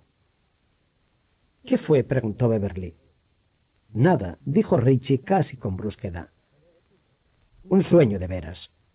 Miro a Mike, pero no me molesta dar un paseo. Es un modo de pasar la tarde. Recuerdos del viejo hogar. ¿Estamos de acuerdo entonces? preguntó Bill. Todos asintieron. Y nos reuniremos en la biblioteca esta noche a las... ¿Qué hora sugieres, Mike? Las siete en punto. Si llegáis tarde, tocad el timbre. La biblioteca cierra a las siete en días de semana hasta que empiezan las vacaciones escolares. A las siete sea, dijo Bill, recorriéndolo sobriamente con la mirada. Y con cuidado. Recordad que ninguno de nosotros sabe en realidad lo que está haciendo. Consideradlo como una excursión de reconocimiento. Si veis algo, no peleéis. Huid. Soy amante, no guerrero, dijo Richie con la soñadora voz de Michael Jackson. Bueno, si queremos hacerlo es hora de ponerse en marcha, observó Ben. Una pequeña sonrisa le levantó la comisura izquierda de la boca más amarga que divertida. Aunque no tengo la menor idea en este momento de dónde puedo ir si los Barrens están prohibidos. Para mí era el mejor lugar, en compañía de vosotros. Sus ojos pasaron a Beverly, se detuvieron en ella por un instante y se apartaron otra vez. No se me ocurre ningún otro lugar que tenga mucha importancia. Probablemente pase un par de horas caminando, mirando edificios y mojándome los pies. Ya hallarás dónde ir, Parva, dijo Richie. Puedes visitar alguno de los sitios en donde comprabas comida y cargar combustible. Ben se echó a reír. Mi capacidad ha disminuido mucho desde los once años. He comido tanto que tal vez tendréis que sacarme de aquí rodando. Bueno, estoy dispuesto, dijo Eddie. Un momento, exclamó Beverly, cuando todos se empezaban a retirar las sillas. Las galletas de la suerte, no os olvidéis. Sí, dijo Richie. Estoy viendo la mía. Pronto te comerá un monstruo enorme, que te diviertas. Mientras todos reían, Mike pasó la fuente de galletas a Richie, que cogió una y entregó el plato a su vecino. Bill notó que nadie abría la galleta esperando a que cada uno tuviera la suya. En el momento en que Beverly, aún sonriente, tomaba la suya, Bill sintió que se elevaba un grito a su garganta. No, no hagas eso. Es parte de la cosa. Déjala, no la abras. Pero era demasiado tarde. Beverly había roto su galleta. Ben estaba haciendo lo mismo. Eddie estaba cortando la suya con un tenedor. Un momento antes de que la sonrisa de Beverly se convirtiera en una mueca de horror, Bill tuvo tiempo de pensar. Lo sabíamos, de algún modo. Lo sabíamos, porque nadie se limitó a morder la galleta, como se hace normalmente. De algún modo, una parte de nosotros sigue recordando todo. Y ese insensato conocimiento le resultó el más horripilante de todos. Expresaba con más elocuencia que Mike hasta qué punto. Eso había tocado a cada uno de ellos, de qué modo su toque aún surtía efecto. De la galleta de Beverly brotaba sangre como de una arteria cortada. Le manchó la mano y corrió hasta el mantel blanco que cubría la mesa, manchándolo de un rojo brillante que se esparció en rosados dedos codiciosos. Eddie Casbrack emitió un grito estrangulado y se apartó de la mesa con un súbito revoltijo de brazos y piernas a punto de torcer su silla. Un bicho enorme, cuya caparazón quitinosa era de un feo amarillo pardusco, estaba saliendo de su galleta como de un capullo. Sus ojos de obsidiana miraban ciegamente hacia adelante. Mientras trepaba al plato de Eddie, las migas de la galletita cayeron de su lomo en una pequeña lluvia que vi lo oyó con toda claridad.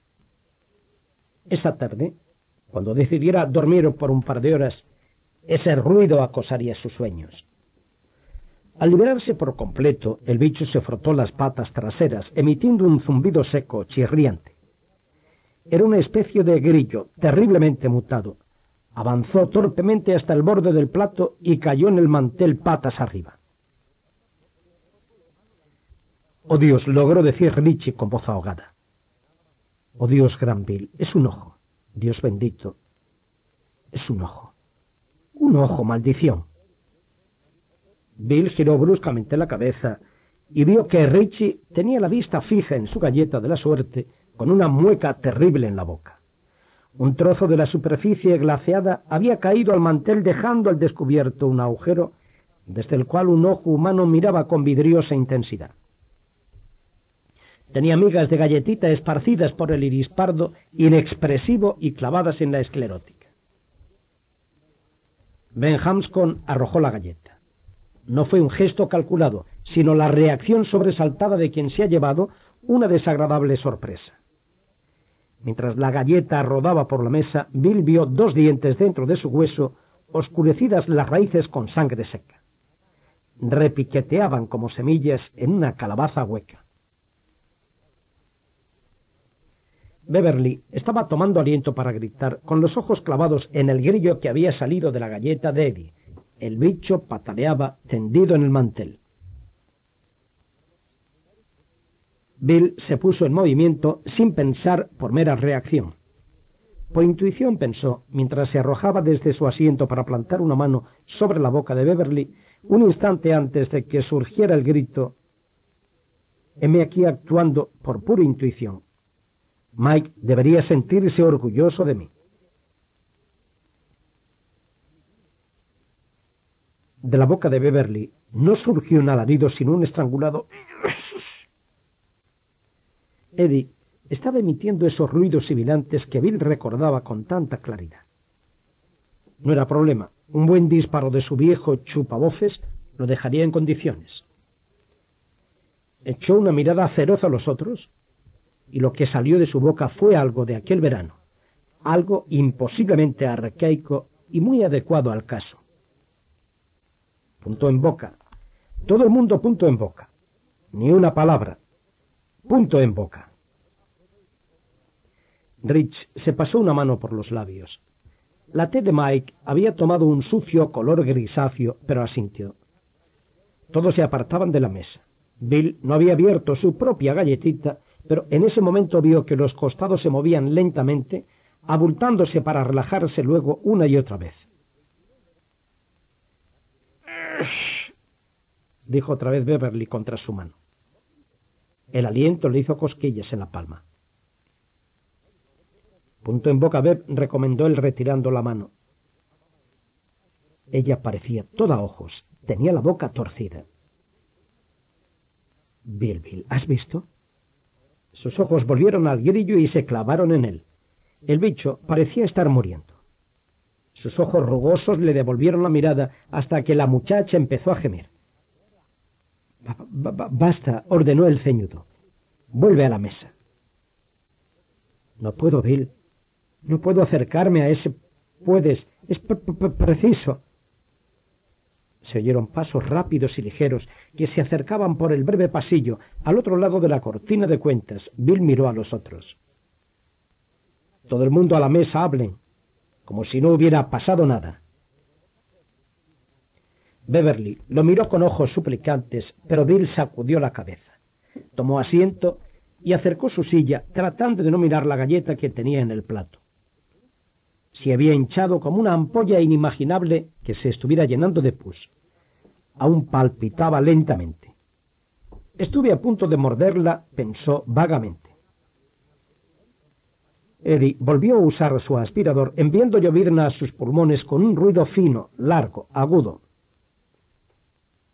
¿Y quién va a ganar el campeonato? preguntó Bill sonriendo como demente.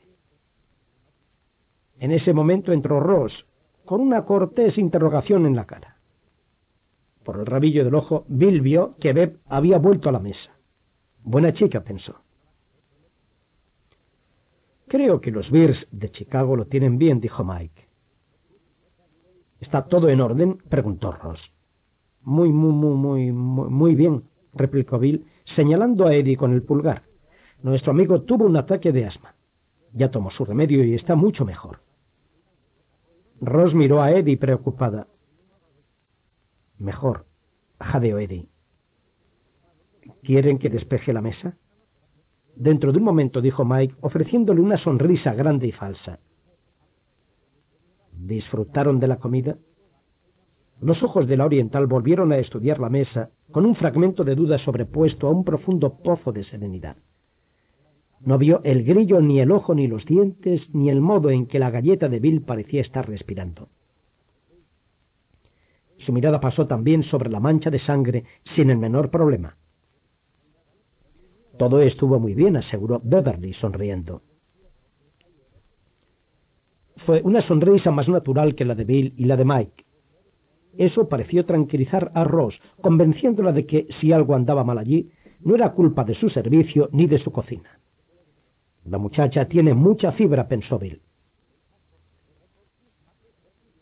¿Buenos presagios en las galletas de la suerte? preguntó Ross.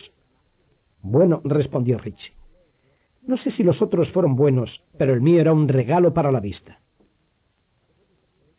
Bill oyó un imperceptible crujido. Al bajar la vista a su plato, vio que una pata asomaba ciegamente de su galleta, rascando el plato. Yo pude haber mordido eso, volvió a pensar, pero mantuvo la sonrisa. Muy bueno, respondió. Richie estaba observando el plato donde una gran mosca de color gris oscuro nacía lentamente entre los restos de la galletita entre débiles zumbidos. De la galleta brotaba un engrudo viscoso que se acumulaba en el mantel. Por fin se percibió un olor. El olor blando y espeso de las heridas infectadas. Bueno, si no puedo serles útil, en ese momento no, dijo Ben. Muy buena comida. Muy, muy original.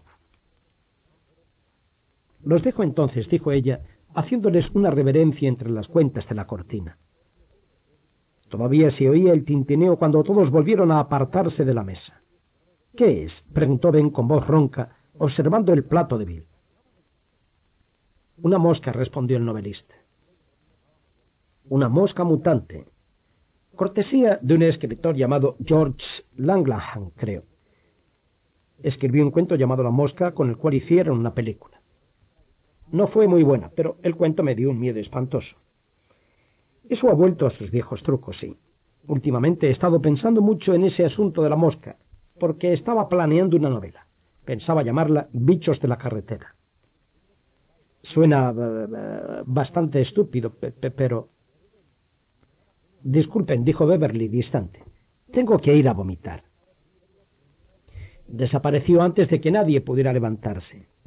Bill sacudió su servilleta y la arrojó sobre la mosca, que tenía el tamaño de un gorrión sin emplumar. Una cosa tan grande no podría haber surgido de una galleta china, pero allí estaba. Zumbó dos veces bajo la servilleta y quedó en silencio. Cielos, dijo Eddie débilmente. Salgamos corriendo de aquí, dijo Mike. Esperaremos a Beverly en el vestíbulo. En el momento en que Beverly salía del tocador para señoras, los hombres se reunieron junto a la registradora. Ella parecía estar pálida, pero compuesta. Mike pagó la cuenta, besó a Ross en la mejilla y todos salieron a la tarde lluviosa. ¿Esto no ha hecho que nadie cambie de idea? preguntó Mike. Yo no, repuso Ben. No, dijo Eddie. ¿De qué idea me hablas? fue la respuesta de Richie. Bill sacudió la cabeza y miró a Beverly. Me quedo, dijo ella. Bill, ¿a qué te referías cuando dijiste que eso había vuelto a sus viejos trucos? Estuve pensando en escribir un relato sobre bichos, dijo él. Ese cuento de Langlanham se me había metido en las ideas. Y por eso vi una mosca. Lo tuyo fue sangre, Beverly. ¿Por qué tenía sangre en la mente? Probablemente por la que salió del sumidero, explicó Beverly de inmediato. En el baño de mi casa cuando yo tenía once años. Pero ¿era realmente por eso? No lo parecía. Lo que le había surgido a la mente al ver la sangre en sus dedos había sido la huella ensangrentada que había dejado tras de sí al pisar el frasco de perfume roto. Tom, y Baby, a veces me preocupas mucho. Y su padre. También te encontraste con un bicho, dijo Eddie. ¿Por qué? No era un simple bicho, sino un grillo. Tenemos grillos en sótano, una casa de doscientos mil dólares, y no podemos deshacernos de los grillos. Por la noche nos vuelven locos. Un par de noches antes de que llamara Mike, tuve una pesadilla terrible. Soñé que despertaba en la cama llena de grillos. Traté de dispararles con mi aspirador, pero por más que lo apretaba no salían sino crujidos. Un momento antes de despertar descubrí que también el aparato estaba lleno de grillos. Pero la anfitriona no vio nada, dijo Ben mirando a Beverly, tal como sus padres no vieron la sangre en el lavabo. Sí, reconoció ella. Se miraron mutuamente bajo la fina lluvia primaveral. Mike consultó su reloj. Dentro de unos veinte minutos pasa un autobús, dijo. De lo contrario, puedo llevar a cuatro de vosotros en mi coche si nos apretamos. También puedo llamar a dos o tres taxis. Lo que queráis. Creo que iré caminando desde aquí, dijo Bill. No sé a dónde voy, pero un poco de aire fresco me hará bien. Yo voy a pedir un taxi, dijo Ben. Lo compartiré contigo si me dejas en el centro, propuso Richie. Bueno, ¿a dónde vas? Richie se encogió de hombros. Todavía no estoy seguro. Los otros prefirieron esperar el autobús. Hasta las siete de la noche les recordó Mike. Id con cuidado todos vosotros. Todos asintieron aunque Bill se preguntó hasta qué punto se podía hacer una promesa así cuando se lidiaba con factores desconocidos y tan formidables. Iba a decirlo, pero observó la cara de sus amigos y comprendió que ya lo habían pensado. Entonces echó a andar, levantando una mano en breve ademán de despedida. El aire neblinoso era agradable contra la cara.